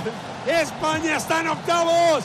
Ganó Alemania. Costa Rica 2, Alemania 4. ¿Quién se lo iba a decir a Hugo Condés? ¿Quién se lo iba a decir a Hugo Condés? Que, que iba a estar eh, todo el mundo pendiente de lo que pasase en ese partido entre Costa Rica y Alemania. Hugo, ¿qué tal? ¿Cómo estás? Guten Morgen a todos. Eh, danke, danke, Hugo. ya, iba siendo hora de que la pasta que nos hemos dejado eh, Raúl Espino, Alejandro Mori y servidor en codillos cada vez que hemos ido a Alemania, que con el Atleti ha sido bastantes veces, nos viniera de vuelta. Qué partido, qué noche feliz. Yo no me, no me lo podía creer. Cuando hablamos por la mañana yo te decía, voy tranquilo ahí y tal, con el agüita pendiente, porque todos pensamos que no íbamos a sufrir tanto, pero madre mía, madre mía, qué partido. Y, bueno, pues eh, al final, fíjate, eh, yo creo que... ¿Sabes lo que pasa? Que, somos muy mal pensados y que vivimos en un mundo de, tramposos, ¿no? Pero yo, iba a dar las gracias a Alemania, pero es que Alemania hizo lo que tenía que hacer. Además, si tú ves el partido, Alemania en todo momento quiere ganar. Eh, lo del 2-1 es un accidente porque tienen hasta tres palos antes del 2-1 para haber marcado más goles y la verdad que lo del partido de ayer de Alemania, pues te queda igual que Bélgica posiblemente sí que sea un poco más eh, eh, merecido que se hayan quedado fuera del Mundial, que se haya quedado fuera Alemania, para mí ese es un palo porque ayer merecieron pasar. Mm. De todos modos, cuando hablamos de, que somos mal pensados, como dices tú, Hugo, eh, tenemos un poco referencias del pasado. Siempre utilizamos referencias del pasado. El otro día comentábamos aquí aquel famoso tongo del partido Alemania-Austria, del Molinón en el Mundial de España, y parece que cada vez que Alemania tiene algo que reclamar, entre comillas, al resto de selecciones, se le recuerda aquello. Aquello pasó hace 40 años. Mm. Nada tiene que ver el fútbol ni los protagonistas de antes con los de ahora, ¿no? Y, y siempre pasa igual. Hoy Oscar Conde, nada más llegar a la, a la redacción, recuerdo que ha comentado, bueno, y lo del eh, como has dicho, lo del Algandur este, la que no pudo liar. en, plan broma, ¿no? que, sí, que, era una jugada similar. Similar a la de Joaquín en el Mundial de Corea, ¿no? El balón que, sale, que no sale ayer en el, en el segundo gol japonés. Sí, sí, siempre nos acordamos de esas cosas. Es peor, es peor todavía, porque el balón de Joaquín es que no sale ni un No, no, no, claro, claro. Es, más polémica, si cabe. la de Joaquín no salió seguro. Pero eh, es verdad que, como hemos visto, ya no a maños gordos, sino lo típico de, bueno, a, un a dos equipos le vale el empate, juegan a ganar, pero en el minuto 80 empiezas a ver que se pasan entre ellos, que no atacan, que no sé qué. Entonces, como estamos acostumbrados y lo hemos visto muchas veces, yo te lo, digo de verdad, Félix, hay un momento que es cuando pita el final del partido Japón-España y todavía quedan tres minutos en el Alemania-Costa Rica, digo, si Alemania nos quiere fastidiar, en tres minutos le da tiempo a Costa Rica a hacer tres goles. Evidentemente, Alemania son profesionales y fueron a ganar. Pero, pero, Hugo, había, había otra circunstancia que era peor, que es la que hablamos durante la segunda parte del partido en el Radio Estadio, que es que llegaran los dos partidos eh, a los minutos finales sin los tres goles que cantaste a Alemania. O sea, me explico. Eh, no te lo digo perdiendo, evidentemente perdiendo estás fuera, pero que Alemania hubiera llegado 2-2 y que España llegara 1-2 perdiendo el partido con Japón. Yo te digo que ahí nos vamos a la calle como hay Dios. Vamos, lo tengo más claro que el agua. Y luego otra cosa. Eh, ¿Cuánto de mal pensado se puede ser en este tipo de, de situaciones? O sea, consecuencias de un partido que caigan directamente las consecuencias de otro. Porque Alemania lleva dando la turra todo el mundial a FIFA con razón y con los derechos humanos en la mano. Y yo te digo que ayer el gol, sabiendo a quién perjudica y conociéndome yo a UEFA y a FIFA, me da por pensar lo que me dé la gana por la fotito de la mano en la boca del otro día. O sea, y, no soy el único que lo piensa, ¿eh? O sea, aquí es Vox Populi y en Alemania ni te cuento esta mañana en los medios de comunicación. Bueno, es una, una es que se puede pensar.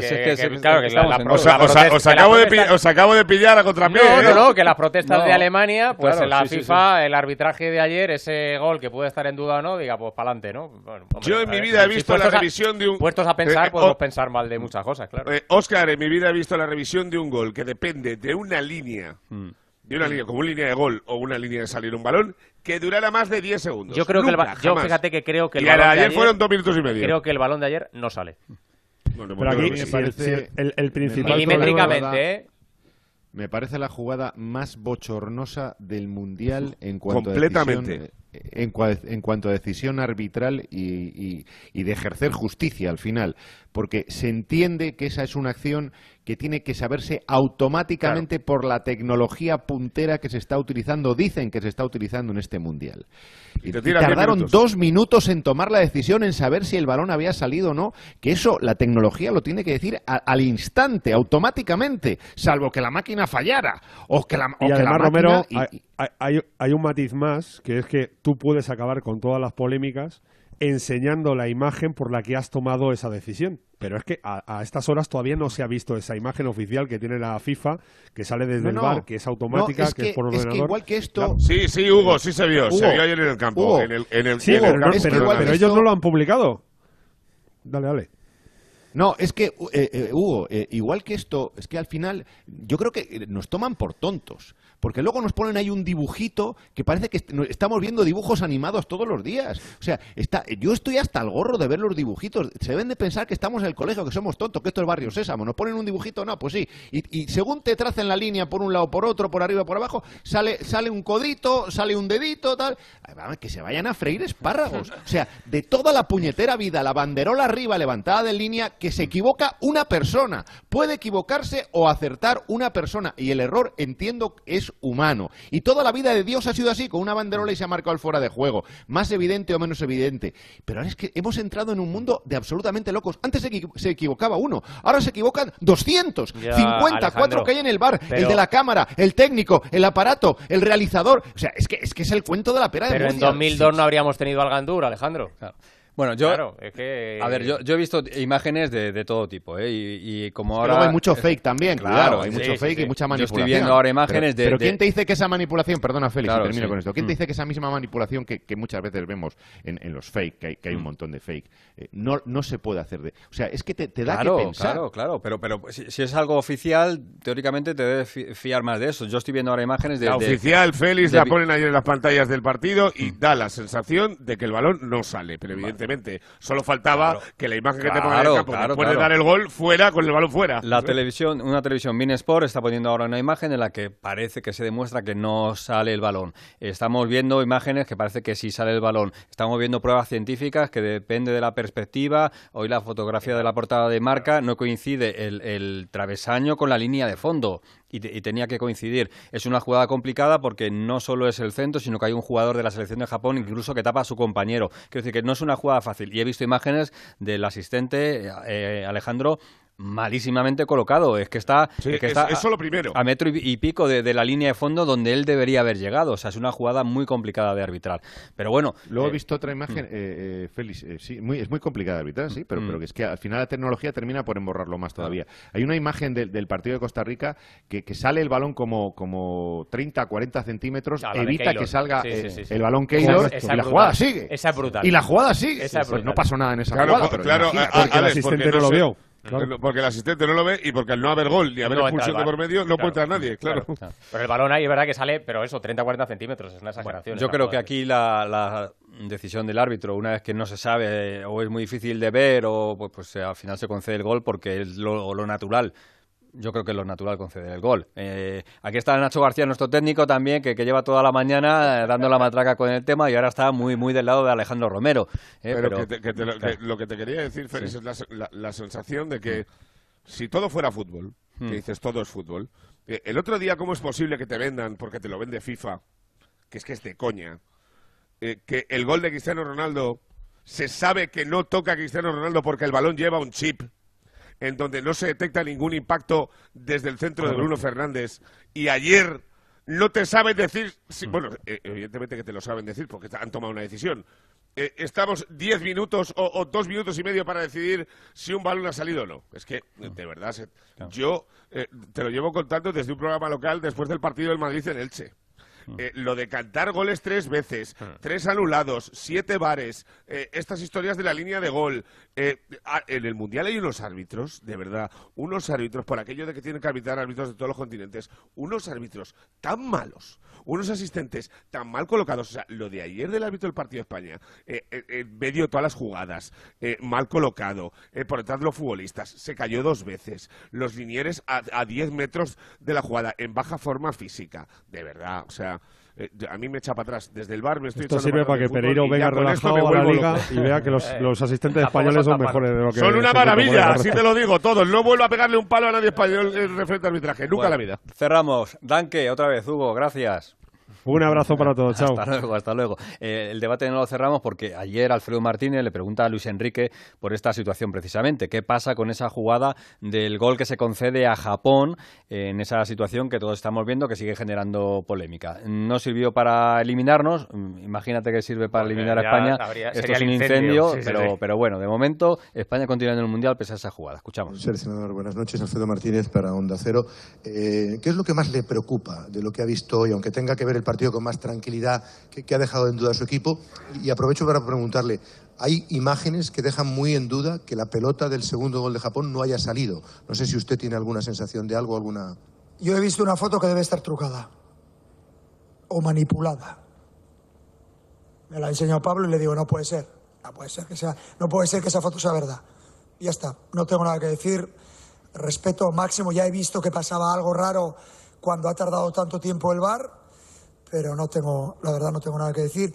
¿Qué me preocupa cuando el equipo entra en modo colapso? Pues menos mal que entra en modo colapso una vez cada cuatro años, porque si no, el nene no aguanta. El nene.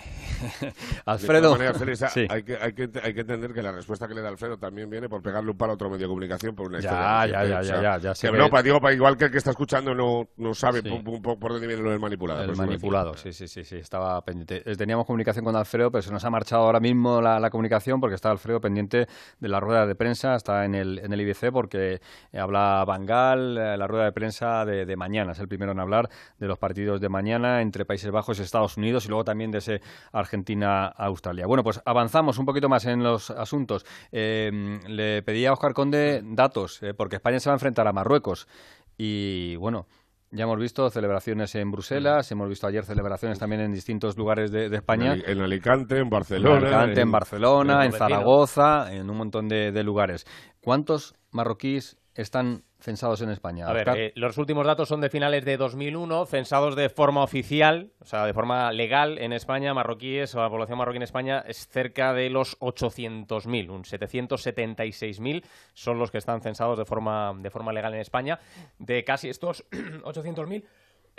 Perdón. Venga, 800.000. Eh, el 19%, ya está. El 19% está en Andalucía, el 10% en Madrid, otro 10% en la comunidad valenciana y un 8% en la región de, Murcia. Lógicamente, los marroquíes es la eh, comunidad extranjera más numerosa en, nuestro país. Eh, en 21 de las 50 provincias eh, españolas es la población extranjera más numerosa, además de, lógicamente, por cercanía en las dos ciudades autónomas, tanto en, Ceuta como, como, en Melilla. Sé que va a ser un partido con muchísima expectación, porque te leía Pereiro, 30.000 marroquíes allí en Qatar. Sí, vamos a ver, que están yendo los partidos entre 15 y 20 mil todos los días. Eh, yo les hice el primer partido contra eh, Croacia y en el campo ya aluciné en colores. Eh, hablé con algunos y me dijeron que tenían una serie de facilidades a nivel económico por acuerdos entre países para poder venir a ver el fútbol. O sea, que no le debe salir tan caro como al resto.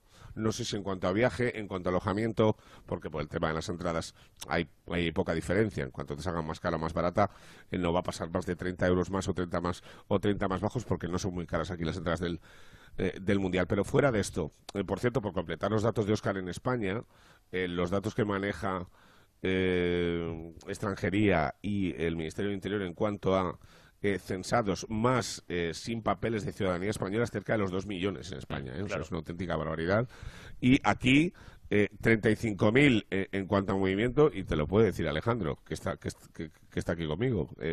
ayer, de cada cinco coches que pasaban por la noche cuando llegamos y cenamos algo, eh, cuatro eran, eh, bueno, cuatro eran de alta gama y, todos con banderas de Marruecos. Yo creo que van a padrinar aquí a la mitad de Qatar, a la mitad de Túnez, que ha venido con muchísima afición y que ya están fuera. y que nos van a meter una goleada en la grada de Padre Señor mío. Además, el, Education City es un campo grande, eh, pero tampoco es de los de sesenta y tantos mil. Así que si nos ganan 80% a 20 en grada, que no se, que no se extrañe nadie. Eh, saludo a Alfredo Martínez, que ya le tenemos por ahí. Hola Alfredo, ¿qué tal? Buenas tardes, buenos días. ¿Qué, ¿Qué tal? Muy buenos días desde el Centro Internacional de Prensa, desde el IBC, donde está compareciendo ahora Luis Vangal con Daley Blin, Hoy ya son las previas de los partidos entre Holanda y Australia. Eh, perdón, Holanda y USA y Argentina y Australia. Ya hay tantos rivales que. Hmm. Y os cuento que Van Gaal la primera pregunta le han hablado sobre las componendas de los cruces. ¿Usted qué opina de que Alemania y España, que España eligiera el rival para la siguiente ronda y tal? dice, eso es basura. Rubbish, ha dicho rotundamente dos veces y él dice que pensar que los equipos vayan a buscar un rival en la siguiente ronda es literalmente basura. Luego yo le he preguntado por eh, el tema del VAR. La traducción no ha sido muy buena, pero no ha querido eh, meterse mucho. Él cree que el fútbol es otra cosa más que la tecnología, pero eh, se les nota un poco incómodos a la verdad dos grandes polémicas que no sé si estáis de están viviendo, que son el gol anulado a Griezmann en Francia y sobre todo el segundo gol de Japón, que aquí bueno pues no deja de dar mil vueltas y mil comentarios entre la prensa internacional, Félix. Por eso estábamos hablando, escuchábamos la, respuesta a tu pregunta de Luis Enrique y llevamos casi casi eh, pues 15 minutos hablando de, este asunto, ¿no? Pero bueno, eh, no lo vamos a arreglar ya. No, pero es que además incluso hay tomas que te dices, oye, si hay una toma cenital parece que sí que es por milímetros. Pero fíjate eh, la diferencia que hay entre el éxito y el fracaso. España ha podido quedar fuera por un milímetro. O sea, yo, creo que es que es una cosa milimétrica, de verdad, ¿eh? Y, es así, ¿no? Eh, en cualquier caso, bueno, eh, eso ya no tiene remedio, como tú dices. Vamos a ver cómo afina. Pero no hubiera estado de más, que nos hubiera, no sé si lo habéis comentado esto, que nos hubieran enseñado el fotograma definitivo. Sí. La, la, la imagen final en la que dice decision is this. Y esta fotografía te deja claro, igual que te enseñan fueras de juego, hmm. que te enseñan que efectivamente esa pelota no había traspasado. En cualquier caso, no quiero pensar que eh, haya ningún interés en que Japón pase más que España o que, o que Alemania sea menos perjudicada. No me da a mí esa, esa sensación, ¿no? Hmm. Bueno, aunque nos la ofreciesen, la polémica continuaría, porque como decíamos anteriormente, te lo tienes que creer, y te lo tienes que creer y ahí continúa. Pues te dejo ahí, Alfredo, con, con esas ruedas de prensa, enseguida estamos con más asuntos eh, y nos comentas lo que digan ahí los técnicos y los protagonistas. Sí, te cuento el te cuento el planning rápidamente. Eh, hablarán en eh, el equipo australiano el exjugador del Valencia y de la Real Sociedad, Matthew Ryan. Será la última de las ruedas de prensa, esta es a cuatro y cuarto. Pero antes hay que destacar que hablarán los norteamericanos a las eh, dos menos cuarto vuestras con Tyler Adams y Berhalter y Argentina lo hará a la una y media con Lionel Scaloni, un jugador que todavía no nos han confirmado los cuatro equipos que juegan mañana. Luego os pido paso. Gracias, Alfredo. Pues eh, seguimos avanzando y tenemos eh, que escuchar dos sonidos de Luis Enrique, dos sonidos del seleccionador eh, que contrastan y que vamos a analizar como le gusta a Alejandro Romero, con nuestro psicólogo del deporte, que es David Cans. Escuchamos a Luis Enrique hablando hace un par de días de lo del resultado y la importancia en los partidos. Nosotros intentamos vivir, eh, y sobre todo nuestro staff, vivir esto de una manera mucho más relajada. Oye, pues si perdemos, perdemos, pues claro, es que van a perder 31 selecciones, solo gana una. Y yo creo que más que el resultado nosotros nos estamos fijando en el camino y pasar ese camino de una manera que transmitamos lo que queremos transmitir, que es buen rollo, alegría, optimismo, pues optimismo desmesurado, aunque sea incluso por encima de la realidad. Pues sí, no pasa nada. Si eso genera a mis jugadores confianza y genera buen ambiente, yo ya me doy por satisfecho. Y hasta que se demuestre lo contrario, hay que seguir pensando que, somos los mejores y que vamos a intentar estar siete partidos aquí, que es nuestro objetivo desde el principio. Igual es mentira, bueno, pero da igual, ese es el objetivo. Bueno, optimismo desmesurado y espectáculo y show y no sufrir. Y si se pierde no pasa nada. La cara de Luis Enrique ayer durante el partido frente a Japón no decía lo mismo. Las declaraciones después del partido de ayer frente a Japón no decían lo mismo. Y a la reflexión que puedo hacer, yo no estoy contento porque mi equipo pierde en cinco minutos y en cinco minutos eh, encaja dos goles y si hubiera necesitado tres nos hubiera metido tres y no puedo estar satisfecho. Cuando lo analice con tranquilidad creo que es un partido eh, completo en muchísimos aspectos del juego, pero cuando se ha vuelto loco, y ya sabemos que en estos partidos y en estas eliminatorias esto se va a volver loco cuando el equipo rival no tenga nada que, perder y, y, hemos estado muy lejos de lo que, de lo que me gustaría. Pero la nota positiva, ¿cuál es? Que hemos hecho méritos gracias a un gran primer partido y a una goleada de clasificarnos por lo golaveras. Ese es el único mérito que veo ahora mismo. Pues eso es lo que vio ayer Luis Enrique. De momento nos salva ese 7-0 frente a Costa Rica, lo que nos permite estar en los octavos de final. David Cans, muy buenas.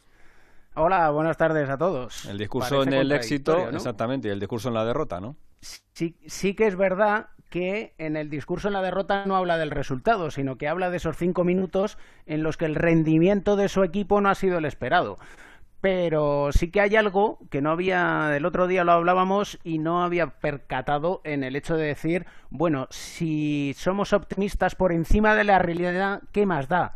Hombre, no, hay que ser optimistas dentro de una realidad porque generas unas expectativas que son irreales. Entonces, esas expectativas irreales no las vas a poder cumplir. Por mucho que tú pienses que eres el mejor, lo hablábamos el otro día, por mucho que nosotros intentemos hacer un mate al estilo Michael Jordan desde la línea de personal, hay que ser realistas. Yo quiero hacerlo, pero no tengo las facultades para hacerlo.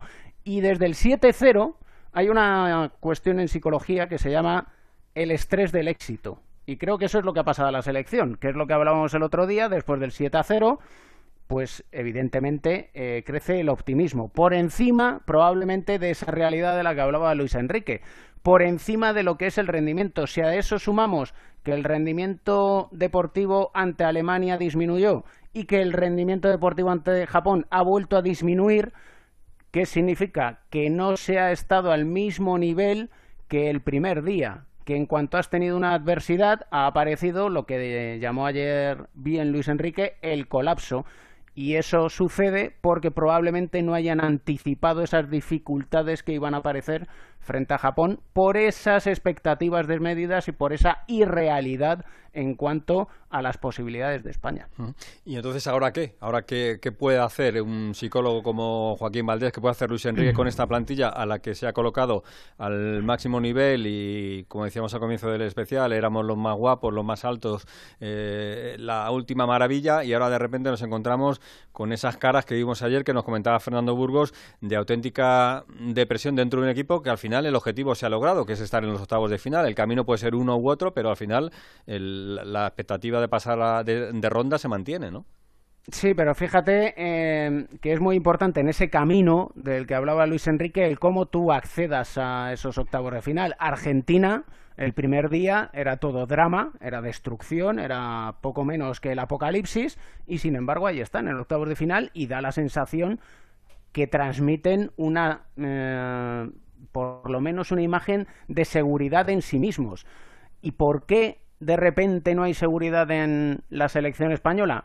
Pues por lo que decía, por haber generado tal expectativa que en cuanto han encontrado una piedra en el camino no han sabido responder a ella. ¿Qué es lo que tienen que hacer o qué deberían hacer? O que si yo estuviera al lado de Luis Enrique, ¿qué tendrían que decirle a los jugadores? Sobre todo el mostrarles el rendimiento positivo que han venido teniendo y a partir de ahí enseñar los errores cometidos frente a Japón, que a buen seguro se van a encontrar un partido parecido frente a Marruecos. Y a partir de ahí el construir a través de lo que ya viene construido. Es decir, esto no, no es de un día para otro decir, bueno, ya lo tiramos todo por tierra o no. Eh, digamos que la confianza que pueda tener el grupo viene construida desde hace bastante tiempo, desde que empezó Luis Enrique y sobre todo con este grupo de jugadores. Y eh, hay que incidir en las cuestiones buenas que has hecho para a partir de ahí hacer solo y exclusivamente lo que sabes hacer, no pensar en innovar ni en hacer cuestiones que se vayan fuera de lo que has entrenado durante estos días. Pues tienen una jornada de trabajo esta tarde y luego un día de descanso mañana y luego ya preparar el partido frente a Marruecos. Insisto que va a ser el próximo martes a partir de las 4 de la tarde en horario español, 6 de la tarde allí, que es el horario donde van a entrenar en el día de hoy, así que acostumbrándose ya a esa nueva circunstancia. David, gracias. Hasta luego. Un abrazo y espero que la FIFA tenga psicólogos para los árbitros, porque les están metiendo en unos berenjenales con el bar que necesitan, cuando van a ver la televisión, templar mucho los nervios. Eso No lo hacen. hasta luego. Adiós. Hasta luego. Estamos rodeados, estamos rodeados en este Mundial de los Nervios también. Bueno, seguimos avanzando. Más asunto. Me quedaba conocer la opinión de, Romero y de, y Pereiro por lo de la selección, que venimos hablando, ¿no? De, esa imagen, de ese plan de, Luis Enrique. Eh, Romero, pues, estar viendo todas las selecciones, eh, ya no ya no somos los más guapos, ¿eh? Ya nos está costando. No, pero todo camino al éxito final y, al título no es fácil. Está cargado de, problemas, dificultades y no es una trayectoria limpia y, fácil. Entonces, eh, yo, quiero pensar que ayer ha sido el partido tonto y que a partir de ahí todo va a cambiar. Porque empezó muy bien España, luego tuvimos ahí ese momento de duda con, Alemania, eh, nos jugó de poder a poder, eh, cobramos ventaja y al final la perdimos y terminamos casi pidiendo la hora. Ayer tuvimos el día tonto. Y bueno, pues hay que pensar que hay que ser positivos y a partir de ahora pues va a ir todo mucho más, mucho más fácil, ¿no? Eh, Alexis en esa predicción que hacía, pues ya has visto dónde nos sitúa, en, una tanda de penaltis. Contra Suiza y ganando, ¿no? sí, sí. Eh, entonces, no es desdeñable la, predicción de Alexis, porque a mí la verdad es que no sé si es que al final la compañía te, te, lleva por, por, por, esos, por esos vericuetos o me está terminando por lavar el cerebro, pero... lo que hay que decir, eh, Alejandro, es que es verdad Pero sus, razonamientos, muchas veces, eh, por increíbles y disparatados que parezcan, mm. tienen, tienen su lógica. Y ayer, sin ir más lejos, me ha estado dando la brasa toda la semana con, con, la, con, las, con, con los cálculos que si primeros, que si segundos, que tal. O sea, nadie, nadie pensaba que se podía llegar a la situación y él ya había dicho, ya, ya planteó, imagínate que dependemos que Alemania tal. Bueno, pues al final hemos dependido, pues eso, de, una decisión arbitral en un momento determinado y de un partido que nos tuvo tres minutos fuera del Mundial. Entonces, ante eso, pues hay que, hay que darle cuando menos el beneficio de, la duda. a Alexis, digo, dentro de ese avispero que, tenéis antes. Y yo, y yo confío, yo confío que España siga esa trayectoria que ya, que ya ve a Alexis enfocando la final, aunque después de una tanda de penaltis que veremos si llega o no llega y contra quién llega. Claro, es que el camino que teníamos eh, planteado para, para España era el de Brasil-Argentina y ahora parece que nos alegramos de que estemos en el camino de Portugal y de Francia. Quiero decir que, que tampoco es que estemos en un camino donde haya otras, otras elecciones. Es verdad que tienen que pasar cosas en el Mundial y que quizá en octavos también haya sorpresas, ¿no? Que el otro día, eh, no recuerdo quién comentaba que Estados Unidos, le va, Stoikov, eh, lo decía Alfredo, Stoikov, que decía que Estados Unidos le va a meter en problemas a, Holanda, ¿no? Eso es lo que decía Alfredo, ¿verdad? Eh, estoy contigo. no sé si me escucha Alfredo. Parece que se nos ha perdido. No, pero creo que sí, sí, eh, Pero de todas formas, esa parte del cuadro se ha visto ahora mismo. Tú ves Argentina, eh, Australia, ves Francia, Polonia, Holanda, Estados Unidos, Inglaterra, Senegal.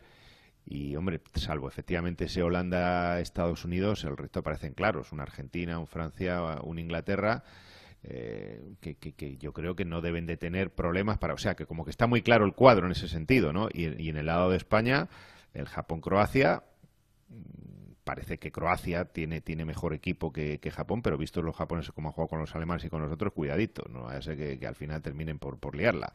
Y luego, pues el, nuestro, el Marruecos-España, y vamos a ver lo que sale hoy de, esos dos partidos, que Brasil y Portugal ya están, y a esperar, a esperar rivales, ¿no? Entonces, eh, de ese, de ese Serbia-Suiza por una parte, y luego a ver si al final Uruguay llega a pasar o no llega a pasar, que esa es otra. Decías, Alberto. la eh, sensación que me queda es que ayer salgo preocupado eh, por lo que comentaba Burgos antes del plan B. Eh, no hay. creo que somos una selección incapaz de remontar a cualquiera. que con el viento a favor le podemos hacer la Pascua a cualquier selección, pero que con el viento en contra no tenemos una jerarquía para pues ir perdiendo un partido y además lo decía Alexis ayer no recuerda ni un solo partido no no hay un solo partido la hora de Luis Enrique en donde se haya remontado por completo. Sí, ha habido empates, pero, no, pero nunca ir perdiendo y ganarlo. Y eso es muy preocupante. Eh, creo que eh, la ausencia de eh, un delantero centro del banquillo también te limita el hecho de tener un, plan un poco más arcaico, más alemán, o como lo quieras llamar, que es poner balones laterales y buscar pues, pues el fútbol de toda la vida para remontar, que es un balón a la olla. Y luego eh, espero que haya sido eh, un despiste de cinco minutos eh, con la cabeza pensando en que el otro partido iba bien las cosas y que también te puede llegar a venir bien por el lado del cuadro. Y luego una reflexión que hacía ayer por la noche, que creo que es la que tenemos un poco todos. Para una vez, para una vez en la vida, que de un día malo parece que las consecuencias deportivas son un camino más liviano, por mucho que a mí también me parece peor Marruecos que Croacia, eh, vamos a ver si lo aprovechamos, porque en la vida hemos sabido jugar con esto, jamás hemos estado eh, en el lado bonito eh, de la historia y ahora pues a Portugal le hemos empatado dos veces y ganado otras dos recientemente. Marruecos, por mucho que nos dé miedo, es peor que España y Francia no es Brasil. Por mucho que haya gente que lo ponga al mismo nivel, no es Brasil, aunque está bastante cerquita, pero joder, yo qué sé, para una vez que, que, la liamos y tal, pues a ver si, si podemos aprovecharlo un poquito y, hacer, y, hacer, siete partidos en un mundial, que ya nos valdría. A eso nos agarramos, a eso nos agarramos. Seguimos, eh, quedaba Alfredo por decir lo de, lo de Holanda y Estados Unidos, ¿no? Países Bajos y Estados Unidos. Sí, Países Bajos, es que no nos acostumbramos, futbolísticamente siempre será Holanda, ¿no? Pero bueno, son los, los tiempos modernos. Yo creo que Holanda todavía no ha dado su nivel, ¿no? Yo creo que está por debajo de lo que se esperaba, salvo Gakpo, que es un futbolista que se ha revalorizado mucho en este torneo. El resto, Memphis es que no está en forma. De Jong es irregular, hay partidos en ¿Qué esperanza les tienes, Alfredo? No juegan nada más que para atrás, de verdad. Sí, sí, la verdad es que se esperaba más de ellos, porque Holanda siempre ha sido una muy buena selección en el Mundial, pero no, no ha estado a la altura. Y sí, como tú decías, eh, Stoikov que conoce bien el fútbol eh, norteamericano, dijo, ojo, que yo creo que Estados Unidos puede pasar. Es más, no sé si habéis visto los datos de audiencia en Estados Unidos, son brutales. 20 millones de espectadores. Eh, la cadena que está transmitiendo Telemundo en castellano tiene unas audiencias sensacionales. Y esto puede ser un espaldarazo importantísimo para el próximo campeonato del mundo, que es entre Canadá, Estados Unidos y México. Bueno, los pobres mexicanos están como están y Canadá ya está fuera. Y, me da la sensación de que para ellos es cuestión de orgullo. Vienen también muchos norteamericanos, evidentemente no le tienen el colorido de los marroquíes, de los mexicanos o de los árabes saudíes, que eran las, las más numerosas junto con Brasil. Pero yo creo que sí, que tiene un equipo muy, muy interesante. El medio campo con McKenna, con Tyler Adams, con el propio Yunus Musa. Me está sorprendiendo muy gratamente el jugador del Valencia. ¿eh? Está teniendo un nivel eh, por encima de la media y es un jugador jovencísimo, interesantísimo. Le faltan, como decíamos, algún central de jerarquía, no tiene a los buenos de la época pasada. Y arriba, bueno, mm, no es que sea, tiene a Pulisic, pero Pulisic no es un gol y está resolviendo, marcando en casi todos los goles. Yo en un encuentro muy bonito y además, como ya a partir de mañana son a vida o muerte, vamos a disfrutar auténticamente de, lo lindo, ¿no? Bueno, pues hoy tenemos un buen menú también, tenemos muy buenos eh, partidos, tenemos ese eh, Brasil-Camerún. Bueno, en principio Brasil se está hablando mucho de Alfredo, de la posibilidad de rotaciones y de pensar un poquito ya en la siguiente fase. Tiene, un, tiene un plantillón, o sea, no, no se va a notar mucho, o al menos eso parece, pero hemos visto que Francia no le ha funcionado lo de las rotaciones y España ayer tampoco mostró eh, su mejor cara con jugadores menos habituales, ¿no? Eh, ellos sí, ellos sí que van a rotar. ¿eh? Van a rotar porque, eh, bueno, Brasil trajo casi tres selecciones titulares, sobre todo arriba. Fíjate que Rodrigo, que está jugando un muy buen mundial, a mí me parece que es una de las revelaciones del equipo brasileño, porque cada vez que entra cambia las dinámicas. No es seguro que juegue de titular. Podría ser Everton y dejarle en el, en el banquillo. va a jugar Dani Alves porque ayer estuvo también en la rueda de prensa y va a batir el récord. Pero, ¿cómo va a dejar a Rodrigo en el banquillo, Alfredo? Bueno, no, la, prensa brasileña no lo daba por seguro, tú sabes. no ha sido el titular ninguno de los dos partidos y hoy es el facilón. Ya, bueno, pero es que hay, pero es que hay muchos jugadores que aquí no han tenido. Gabriel Jesús tampoco es que eh, Rodrigo ha entrado antes que Gabriel Jesús en muchos de los partidos y hay una competencia tremebunda arriba, ¿no? Yo, creo que sí, que, va a jugar, pero no es 100% seguro. Estaba comentando es que Daniel va a batir el récord de longevidad de un jugador brasileño de campo en un eh, mundial con 39 años largos. La verdad es que la trayectoria de la tarántula de Joaseiro es sensacional y eso va a permitir que Militao, que recordáis el otro día jugó de lateral, pase al centro de la defensa y lo que tiene es problemas porque en los laterales Alexandro no juega, así que estará otra vez el Sevilla sevillista Alex Telles. Sandro y Danilo quieren recuperarlo para el partido de los octavos de final. Ojo que Brasil todavía no es primera, ¿eh? Estamos aquí hablando mucho de... Brasil tiene seis puntos y necesita uno para ser matemáticamente primera porque Suiza le podría arrebatar a la primera plaza. Suiza que tiene un enfrentamiento directo con Serbia y lo normal es que los helvéticos se clasifiquen. Parece que va a cambiar el doble pivote también Brasil, que va a meter a Fabiño y que va a sacrificar a los eh, Casemiro y compañía y luego arriba multitud de oportunidades que eh, puede meter a Felipe, perdón, a Pedro, puede meter a, varios jugadores que yo creo que ahora mismo Tite tiene la gran ventaja y la gran fortuna de poner cualquier jugador y que el equipo no, no resienta. Yo creo que descansará Vinicius, que también es muy, pero que muy importante para la selección canariña. ¿eh? Pues ya que Alfredo hablaba de Dani Alves, vamos a escuchar al lateral de la selección brasileña dispuesto a hacer lo que haga falta por jugar en este Mundial. Yo estoy al servicio de la selección brasileña. Esa es mi misión aquí dentro. Yo estoy al servicio de la selección brasileña. Esta es mi misión aquí dentro. Y si tengo que tocar la batería, seré el mejor batería que habéis visto, porque esta es mi forma de encarar la vida. Yo encaro vida. Bueno, pues esta voz era la de Gonzalo Palafós, así que ya aprovechamos ¿eh? y le preguntamos por el Serbia-Suiza de esta tarde. Eh, ¿Qué tal, Gonzalo? Muy buenas. ¿Qué tal chicos? Muy buenas. Bueno, pues a ver, eh, como decía Alfredo, si nos quedamos en lo puramente deportivo, Suiza parece, parece favorita por el equipo que tiene, porque además le vale empatar. Hablamos de jugadores como Saka del Arsenal, que está haciendo una temporada fantástica, en Bolo, Sommer, Akanji. Pero claro, eh, me están tocando partidos en los que lo deportivo es importante, pero igual no tanto, o hay otras cosas que, también afectan. Porque tenemos aquí el tema político y, el tema amoroso, que es bastante interesante. El tema político es que, eh, como vimos en esa primera jornada, en el Brasil-Serbia, pues Serbia colgó una bandera en contra de, Kosovo. Y en Suiza tenemos dos jugadores como Shakiri y Shaka, de ascendencia kosovar, que ya en el Mundial de Rusia de 2018 eh, marcaron contra Serbia, se enfrentaron las dos selecciones e hicieron esa celebración que, hace mucho Shakiri, que es ese águila en apoyo a, Kosovo. Entonces tenemos ahí un, lío importante, lío político, vamos a ver cómo trasciende luego en el, en el partido. Y lo que a mí yo creo que me interesa, porque luego sí que lo vamos a ver en el campo, es el tema eh, amoroso en, Serbia. Eh, estamos preguntándonos por qué no juega Vlaovic, porque evidentemente eh, cuando un jugador juega solamente unos minutitos ante Brasil en la primera jornada, en la segunda tienes que marcar después de que te remonten y no sacas a tu estrella, pues te lo preguntas. Y cuando en Inglaterra sacan que hay un lío entre Vlaovic con la mujer de Rajkovic, entre Gudel, el del Sevilla, con la novia de Jovic y que, bueno, pues están a puñetazos en el vestuario de, Serbia, pues evidentemente nos lo, nos lo llegamos a querer, ¿no? Eh, vamos a ver si hoy el, técnico serbio Stojkovic eh, apuesta por, por, la estrella de la Juve o, bueno, tiene un buen ataque. Hablamos de Tadic, de Mitrovic, eh, Milinkovic-Savic, son buenos jugadores, pero recuerdo, eh, a Suiza le vale un empate, puede luchar por ser primera, lo tiene muy complicado, sobre todo porque Brasil tiene eh, una diferencia de goles eh, bastante mayor. no creo yo que a Brasil Camerún le meta un, un 4-0, por lo tanto a los suizos les vale el empate y Serbia tiene que salir a ganar. El partido está interesante, me tocó ir a Estados Unidos, ahora este, este Serbia-Suiza. Yo creo que divertirnos nos, nos vamos a divertir. Bueno, pues el partido del amor, le vamos a llamar. Gracias, Gonzalo. del, desamor.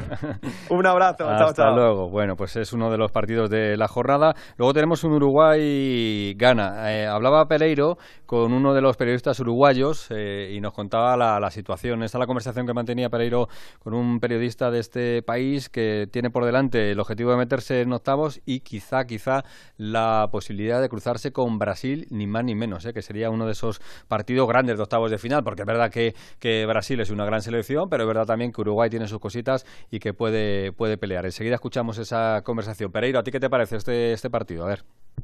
Pues tengo muchas ganas de ver qué decisiones toma Diego Alonso, porque eh, lleva recibiendo eh, viajes y palos por parte de los jugadores que no juegan eh, cada vez que hay una entrevista post partido. quiero ver si juega Suárez o Cavani, si juegan los dos, si solo juega Darwin Núñez, y sobre todo quiero que le quiten la correa a Fede Valverde, te lo digo en serio. O sea, eh, hay eh, un montón de, datos, y ahora lo vamos a escuchar en esa conversación que he tenido con, eh, con nuestro colega Richie, que te, deja la, la, sensación de que del encorsetamiento que lleva Fede es lo que está proporcionando que no le lleguen balones a los jugadores de arriba. Ya, aparte de, que los años pasan, evidentemente, para, para todos. Y son de esos días en los que si me preguntas diez veces con quién vas, cinco te digo que voy con Uruguay y cinco te digo con que voy con, con Gana, porque Gana le he hecho los dos partes, por lo menos de eh, uno narrado y el otro eh, de estar con ellos ahí en, en, zona mixta y el cariño que le tengo a Iñaki es muy grande, le conozco hace muchos años, eh, por mucho que juegue en Atleti de Bilbao, que eso es un drama, evidentemente, pero la, no sé, tengo muchas ganas de, de, verlo, a ver qué sale y, y sobre todo por lo que comentaba Alejandro antes, porque eh, habiendo opciones de que haya un Uruguay-Brasil en, en, octavos, pues es un partido que da mucho colorido mundial, ¿no? Bueno, pues es una fortuna. 5-5, pase lo que pase, lo vas a disfrutar. ¡Ay, gano seguro! Hablabas con tu colega Richie de este partido de, de Uruguay. Cero Radio 970. Gustavo Ricci, ¿qué tal? Muy buenas. Buenas, buenas, ¿cómo andan? Saludos para todos. Bueno, nosotros preocupados por los nuestros. Lo primero, por lo que comentamos ayer en sala de prensa, lo de Araujo, que está llegando a todos los sitios, es una situación bastante tensa. Sí, a ver, yo creo que Araujo no va a jugar la Copa del Mundo. Los que están manifestando desde Barcelona es así. Este, estamos en una situación muy, muy extrema. Ya desde el momento de la lesión, desde el momento de la operación en Uruguay, casi todos este, especulábamos que era imposible. Claro, especulábamos que era imposible. Este, lo dijo Xavi claramente, si lo quieren llevar, lo quieren traer a la Copa del Mundo como apoyo psicológico al grupo, que lo traigan, pero ya desde ese momento en Barcelona marcaron las condiciones, marcaron la cancha. Acá en Uruguay este, lo que se está haciendo es ver la posibilidad de que si en una situación extrema del equipo, en una clasificación, lo pueden utilizar, lo utilizan, pero está claro que es casi imposible que juegue el Mundial, eso seguro.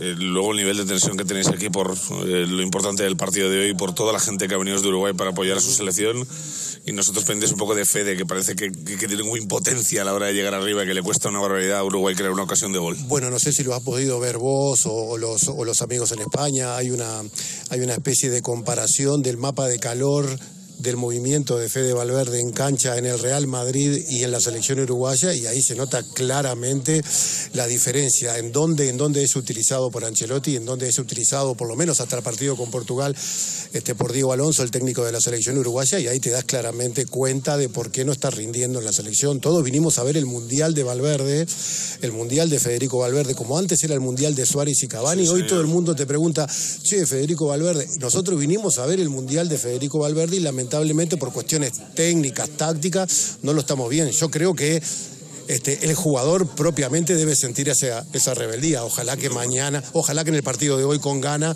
lo podamos, lo podamos volver a ver, ¿no? Podamos ver el Valverde del Real Madrid, sin duda. Pues para nosotros, eh, ya sabes, hermanos, de la lejonía, mucha suerte y que sigas en el Mundial. Bueno, vamos arriba. Suerte para ustedes también, ¿eh? Muchas gracias. Bueno, Félix, ya sabes, evidentemente, nivel de Pues tensión. estaba la conversación que mantenía Alberto Pereiro con nuestro compañero de la emisora uruguaya. Bueno, pues seguimos avanzando. Más cosas. Hoy un Corea-Portugal. Raúl Granado, ¿qué tal? Muy buenas.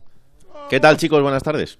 Pues ahí pendientes de, de Cristiano, de los portugueses y bueno, los tenemos ahí, los tenemos ahí, eh, según la predicción de Alexis, eh, para, para la- el cruce de cuartos de, final y si llegamos a penaltis estamos fuera. Así que no queremos a Portugal entonces.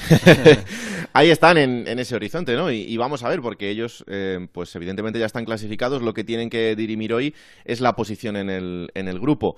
Eh, puede haber varias, varios cambios en el once titular eh, de Fernando Santos, porque hay hasta cuatro jugadores que, están apercibidos y que si ven eh, una tarjeta amarilla no estarían en la siguiente fase. Rubén Díaz, Neves, Joao Félix y Bruno Fernández, que además pues se ha convertido en la gran estrella de Portugal en, en estos partidos de, de la fase de grupos, ¿no? Así que eh, a ver cuántas sustituciones vemos en ese once titular de Fernando Santos y también a ver qué pasa con Cristiano. Yo creo que evidentemente jugará, pero mm, incluso desde Portugal apuntaban a que podría descansar, pero claro, es que eh, si Cristiano eh, marca gol hoy, igualaría a Eusebio como máximo goleador portugués en un mundial. Entonces, evidentemente, con este dato, yo creo que Cristiano eh, es titular y, y va a estar buscando el gol el partido entero porque ya sabemos lo, que, lo que quiere hacer con, con todos los récords Cristiano Ronaldo.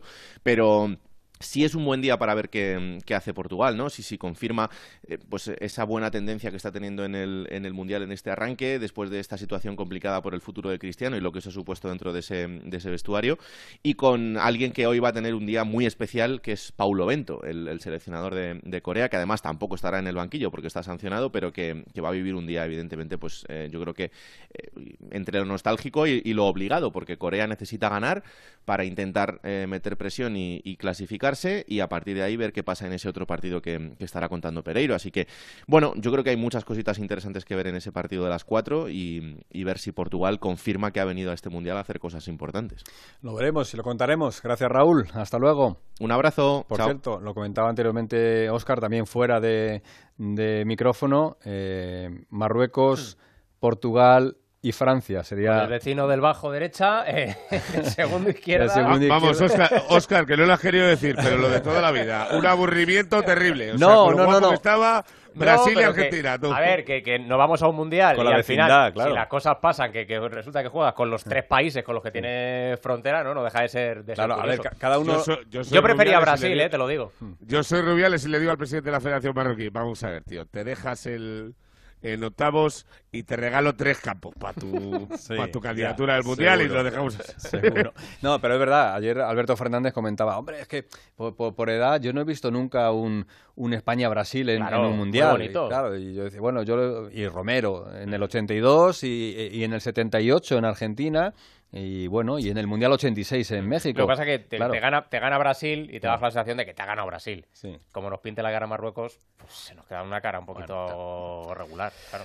Lo iremos No mismo, contando, no lo lo iremos mismo. viendo. Mira, eh, hablando de, de caras, eh, y lo decía antes Pereiro, el, el primer día Argentina era un drama y ahora mismo mucho. están en todo lo alto. España el primer día estaba en todo lo alto y ahora estamos hablando de depresión, de bajón. Portugal, Portugal y Francia llegaron aquí a palos. A Mira palos. cómo están los y dos. mira cómo están. A ver cómo están los argentinos, si los conoce bien Mireia Roche. Hola Mireia, ¿qué tal? ¿Cómo estás? Hola Félix, hola chicos, ¿cómo estáis? Pues sí, cómo te cambia el panorama y la perspectiva, ¿no? En poquitas horas y, y sobre todo en esos últimos partidos. Pues imagínate, Argentina y los argentinos están pues con la confianza por las nubes, ¿no? Porque es cierto que, como decíais, arrancaron muy mal, eh, perdiendo contra Arabia Saudita, un golpe duro, pero después se les ha visto como ya soltándose un poco, ¿no? Poco a poco ya con, con esa victoria frente a México, lo vimos, y también ante Polonia, donde pudieron eh, dominar el partido. Eh, Félix, fíjate cuál es el entusiasmo de la afición con Argentina, que tras ese penalti que falla Messi ante Polonia, en la primera oportunidad que tiene Argentina, se ha viralizado un vídeo en el que le van preguntando a, a la gente, a los aficionados, ¿qué le dirías a Messi por haber fallado ese penalti? Bueno, todos son palabras de apoyo incondicional. O sea, no, no hay ni, ni una recriminación ¿eh? a, a ese penalti fallado de Messi.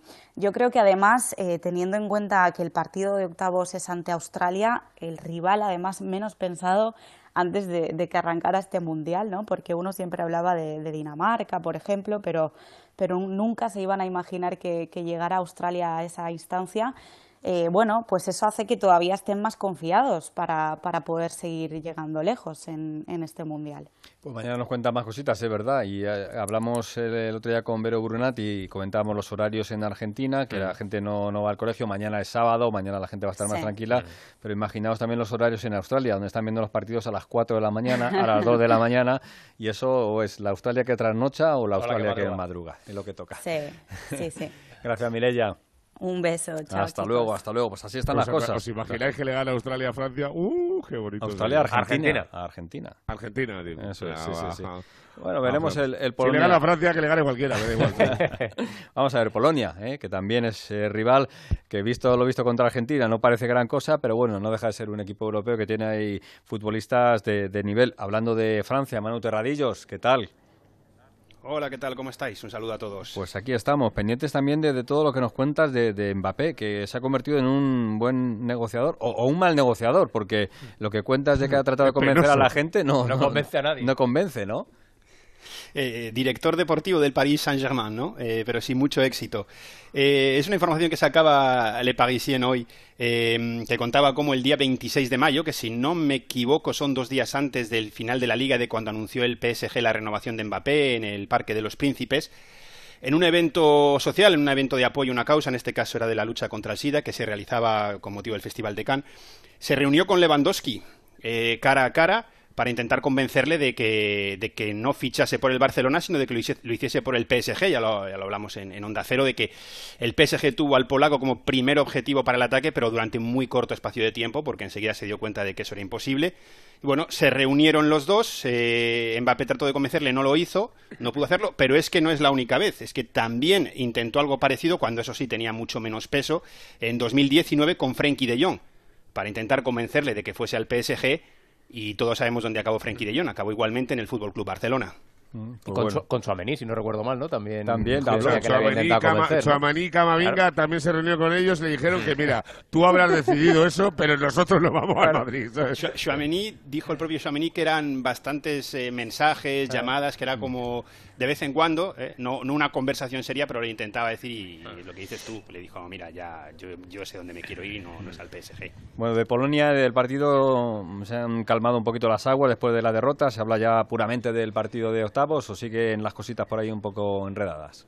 No, el hecho de que la derrota fuese con tanto suplente yo creo que no ha pasado factura. Se hablan de, de tres cosas hoy. Mira, una, que también en Francia, del eh, famoso gol del España, eh, del España-Japón, eh, dos, de la eliminación de Alemania. Eh, no se habla tanto de que España se dejase ganar, pero sí se hacen eco de lo bien que le ha venido a España, entre comillas, eh, ser segunda y si era lo que querían. Como no. O no, o no también. Yo sigo pensando que me parece más peligrosa Francia para España que Brasil, pero bueno. Y, del gol de Griezmann, que se sigue hablando. ¿eh? ¿Os acordáis que marcó, eh, se reanudó el partido, pitó el final, luego lo miró en el bar, lo anularon. La Federación Francesa eh, se ha quejado formalmente a la FIFA. El canal de televisión que daba el partido, uno de los dos que lo daba, también se ha quejado formalmente, porque cuando hubo el pitido final ellos cortaron la emisión y luego se dieron cuenta de que seguía. Así que se hablan de esas cosas y en lo deportivo mucha tranquilidad. La, la, sesión de entrenamiento oficial es un poco más tarde. En la de ayer mucha tranquilidad, los titulares tuvieron un entrenamiento menos intenso, los suplentes más intenso desde el último partido contra Túnez. Eh, el único destacable, Tugam, que se perdió ese partido, se ha sabido, porque en principio iba a ser titular por unas molestias en el estómago, eh, ha, entrenado, digamos, con los que han realizado una sesión más suave, eh, pero en principio no hay problema. Y a la hora de hablar ya se habla de Polonia, se habla del rival y lógicamente se habla de un jugador. Entre los que ha hablado Kingsley Coman, el atacante del Bayern, que compartió con el polaco eh, varias temporadas en el ataque del conjunto bávaro, ha dado la clave, no nos va a sorprender a nadie, pero ha dado la clave de cómo parar al que fuera su compañero. Es un jugador muy bueno en el área, sus movimientos, su capacidad de remate son extraordinarios. He jugado con él muchos años, he podido incluso verlo en los entrenamientos. Además, es muy serio, lo que le permite mantenerse tanto tiempo a este altísimo nivel es uno de sus mejores jugadores y vamos a hacer todo lo posible para que no marque. Creo que lo mejor será que no le llegue el balón, eso es lo más fácil, es un delantero centro. Si logramos que no tenga ocasiones, será lo mejor para nosotros. Pues tiene razón, ya lo hizo Argentina, no le llegó un balón a Lewandowski y pasó completamente desapercibido en el encuentro. Pues nada, Manu, pendientes, como siempre, de la selección francesa, gracias. Sí, un abrazo a todos este domingo, este partido contra Polonia. A las 4 de la tarde en el Radio Estadio. Gracias. Hasta luego, Manu. Bueno, pues seguimos avanzando y llegamos al momento en el que eh, siempre contamos ese partido que recuerdas con ah, el tercer cariño de unos mundiales. Pues mira, pues, pues te va a gustar. Estoy seguro. José Agustín Gómez, Barcelona. ¡Vamos, mi hermano ahí! Muy buenos días a todos. Uy, Sudáfrica. ¿No? Bueno, ¿Algún, gol de Freddy? ¿Cuál es ese partido, José Agustín? Yo creo que el mejor que jugó la selección española, en la semifinal frente a Alemania, no es por buscar en la herida germana después de lo de ayer, pero ese partido para mí fue sin duda el mejor del campeonato que conquistó el combinado español. Victoria con 1 a 0. Todos recordaremos aquel córner a la derecha de Neuer que votó Xavi Hernández y como un obús entró sorprendiendo a todos los tanques alemanes Carlas Puyol para colocar el único gol en el marcador después de un partido donde hizo méritos para llevarse una victoria más holgada ante una Alemania que venía de eliminar a dos de las favoritas al título final como eran Inglaterra y Argentina y un partido que para mí queda claramente en la memoria porque después de aquel choque yo sí que ya creí que España podía ser campeona del mundo en Sudáfrica. Además, eh, repasando ahora algunos de los hechos de aquel partido. Sí, sigue, José Agustín. Después de, de, hablar de este partido, me, me, acordaba de que en aquella alineación uno de los sueres históricos de, España, Fernando Torres, fue suplente y su sustituto fue Pedri y es cuando empezó a recordar lo bien que jugaba el jugador del Barça entre líneas, cómo se ofrecía, cómo eh, eh, volvió loca la defensa germana, porque solo estuvieron en punta él y David Villa. es verdad, me recuerdo. Y luego lo del gol, lo del gol, pues eso fue una maravilla. Pues José Agustín, muchas gracias por el recuerdo, ¿eh? Y nos quedamos con, bueno, es que hace ya 12 años, ¿eh? 12 años sí, me ha pasado que marcó ese gol Puyol. Gracias, José Agustín. Adiós. Adiós, hasta luego. Eh, había un acto hoy y estaba pendiente la presencia de uno de los jefazos del Madrid, Pereiro, pero al final no ha estado. Nos lo cuenta Alberto Fernández. Hola, Alberto, ¿qué tal? Hola Félix, ¿qué tal a todos? Sí, eh, bueno, trataba, el tema de fondo era la, Superliga, el modelo de Superliga en Europa era... En, que, te has ido a ver a vamos. En, castellana, correcto, sí. Y bueno, no eh, estaba prevista la presencia de José Ángel Sánchez, finalmente no ha podido estar porque bueno, se, ha sido sometido a una cirugía hace, hace poco y eh, nos han dicho que no se ha recuperado, pero sí que ha estado el consejero delegado de A22, eh, que bueno, es la otra sociedad española junto a la Superliga que, han diseñado, de hecho es la productora y la, promotora de, la Superliga, y estaba el consejero delegado Bernd Reichard, que bueno, ha expuesto los motivos, el modelo Superliga con ese, esa crítica a la UEFA, el monopolio de UEFA, con ese régimen sancionador y lo mal regulado que está el fútbol, ¿no? Que es eh, todo esto un atraso. Y sí que ha dejado un detalle que a mí es lo que más me ha llamado la atención, que eh, han tenido reuniones externas con UEFA más allá de los despachos oficiales y que se ha llegado a un acuerdo con UEFA para no sancionar a los clubes con los que la Superliga hable. Es decir, ellos tienen conversaciones con varios clubes, pues la liga dentro de ese régimen sancionador no les iba a sancionar, valga la redundancia, y ahí es donde entran en escena, han dicho, clubes que estaban bastante ubitativos. Bueno, pues para seguir dándole forma a todo este asunto de la Superliga, pero es verdad, feliz que sin José Ángel Sánchez pues ha perdido bastante peso el acto. Nos hemos quedado con las ganas, efectivamente. Pues así ha sido. Gracias, Alberto. Hasta luego. ¿Alguna cosita más que tengas que comentar, Alfredo, antes de cerrar? Sí, bueno, os cuento. De Bangal es que la traducción ha sido muy mala, pero él ha venido a decir con lo del VAR que hay que tener un poco de suerte también en este factor arbitral, en este tipo de sorteos. Ha dicho que les han criticado mucho, pero que ellos eh, ya en el 2014 recibieron muchas críticas y ya sabemos que llegaron hasta las semifinales. Acaban de comenzar los americanos que están disfrutando. Berhalter ha hecho una arenga y sobre todo ha, destacado el papel de su capitán, Tyler Adams, y el liderazgo. Dice, estoy súper orgulloso de este capitán que tenemos y del rendimiento que está teniendo. Ellos confían en seguir ilusionando a todo un país porque sabes que el concepto de patria allí es tremebundo. Y te cuento muy rápidamente las reminiscencias de Alemania. Müller anunciaba ayer al acabar el partido que dejaba la selección alemana. Fíjate el sempiterno eh, Müller. Y atención porque antes de salir desde Doha en el aeropuerto ha habido una primera toma de contacto entre los responsables, el presidente de la Federación Alemana y eh, Flick, el seleccionador alemán, que posiblemente se ha puesto en entredicho y no es segura su continuidad después de este campeonato del mundo. Son las consecuencias de una derrota prematura para una tetracampeona. Gracias, Alfredo. Hasta luego. Hasta luego. Pereiro y Romero, ¿alguna cosita más o cerramos ya este módulo Qatar? Para cerrar, te digo eh, que ya sabes, ahí la despedida de Roberto Martínez la hemos escuchado en la primera hora. Se va a quedar Henry como seleccionador belga. Veremos a ver cuándo se hace oficial.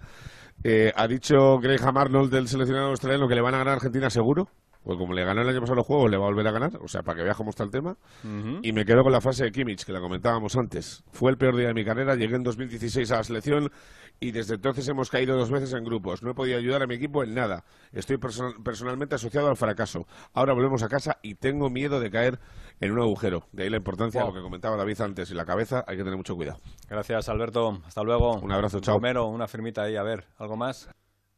No, pues yo me quedo con lo mejor de todo, que es la, clasificación de España, aunque sea en condición de, segundo equipo y que el cuadro se, se, ve facilitado. Entonces yo a partir de ahora ya borrón y cuenta, ¿no? Vamos a olvidarnos de todo eh, y vamos a, pensar y a mirar al futuro, porque el pasado ya no ya, ya, no se puede mover. O sea, ya es lo que es, eh, nos ha tocado lo que nos ha tocado. Ayer hemos eh, jugado un mal partido, nos ha ganado Japón, somos segundos, pero tenemos la parte del cuadro más fácil y vamos a aprovechar esa circunstancia y por qué no pues vamos a vamos a por el mundial porque a eso hemos venido a ganar el mundial. Ese optimismo de Romero me quedo. Gracias adiós. Un abrazo cuidaros. Y del optimismo al norte a poner eh, la brújula en este espacio que como siempre nos pone cada día Edu Pidal. Cómo estás Edu buenas ¿Qué tal, Félix? Muy buenas. Me va a costar convencer a la gente de que tenemos que seguir confiando en esta selección. Digo que me va a costar porque es que me cuesta a mí mismo convencerme. Lo peor es que hemos ido claramente de más a menos en este Mundial de Qatar, pero de más a menos a toda velocidad. A la misma que baja la lanzadera del parque de atracciones, como un ascensor que cae de un piso 100 con las cadenas rotas. El golpe ha sido terrible. Marcó Morata y nos relajamos, pero la segunda parte fue infame, indigna, impropia de un equipo que aspira a ganar un gran campeonato. A España le temblaron las piernas con el marcador en contra, con el balón en sus pies, pero sin verticalidad, sin profundidad. Una derrota merecida por 45 minutos irreconocibles. Luis Enrique empeoró al equipo con los cambios. El de Morata sigo sin entenderlo 16 horas después. Total, que dependimos de Alemania y Alemania cumplió. Aunque España le fallara a su socio político. Si fuera por Flick, nos quitaban hasta los fondos europeos. Y lo que me hundió mucho ayer es que noté que sobre el campo nos faltó carácter carácter para pedir la pelota, carácter para espabilar el equipo, incluso carácter para dar una explicación a lo que ocurrió. Me pasa que después de los partidos, de cara al programa, solo me sirven los sonidos de Luis Enrique, porque ningún jugador entra en detalles ni deja un análisis verdaderamente crítico. Si acaso Pedri, pero es que es demasiado poco. Y Unai, ayer perdí dos kilos cada vez que el balón le llegaba al pie al portero del Athletic, porque tiene prohibido ejecutar algo tan universal en el lenguaje futbolístico como el patapum para arriba Hoy ya no voy de rojo, eché el pantalón a lavar y no sé si volveré a ponerlo y pasaré el viernes a dieta de huevos. Voy a comer pasta. Y encima hoy no tenemos Twitch, espero mañana a ver si Luis Padrique me levanta el ánimo.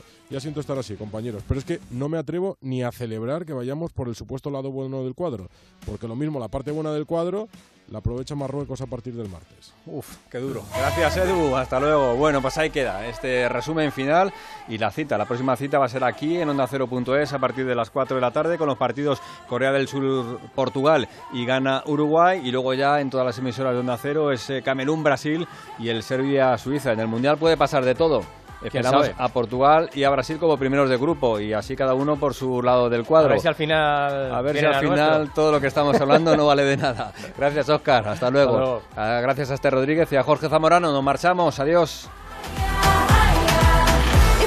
En Onda Cero, Campeonato del Mundo de Fútbol Qatar 2022. Sigue en Onda Cero todos los partidos del Mundial. Gran despliegue y programación especial para que no te pierdas nada. Radio Estadio Especial de lunes a viernes de 8 a 10 de la noche. A las 12, el resumen de la jornada en Radio Estadio Noche. Y como es habitual, sigue los sábados y domingos toda la jornada mundialista en el tradicional Radio Estadio. Además, a diario por la web y la app, a las 11 de la mañana y a las 4 de la tarde, todos los partidos y las noticias de las selecciones mundialistas. Vive el Mundial en Onda Cero, con Edu García. Te mereces esta radio. Onda Cero, tu radio.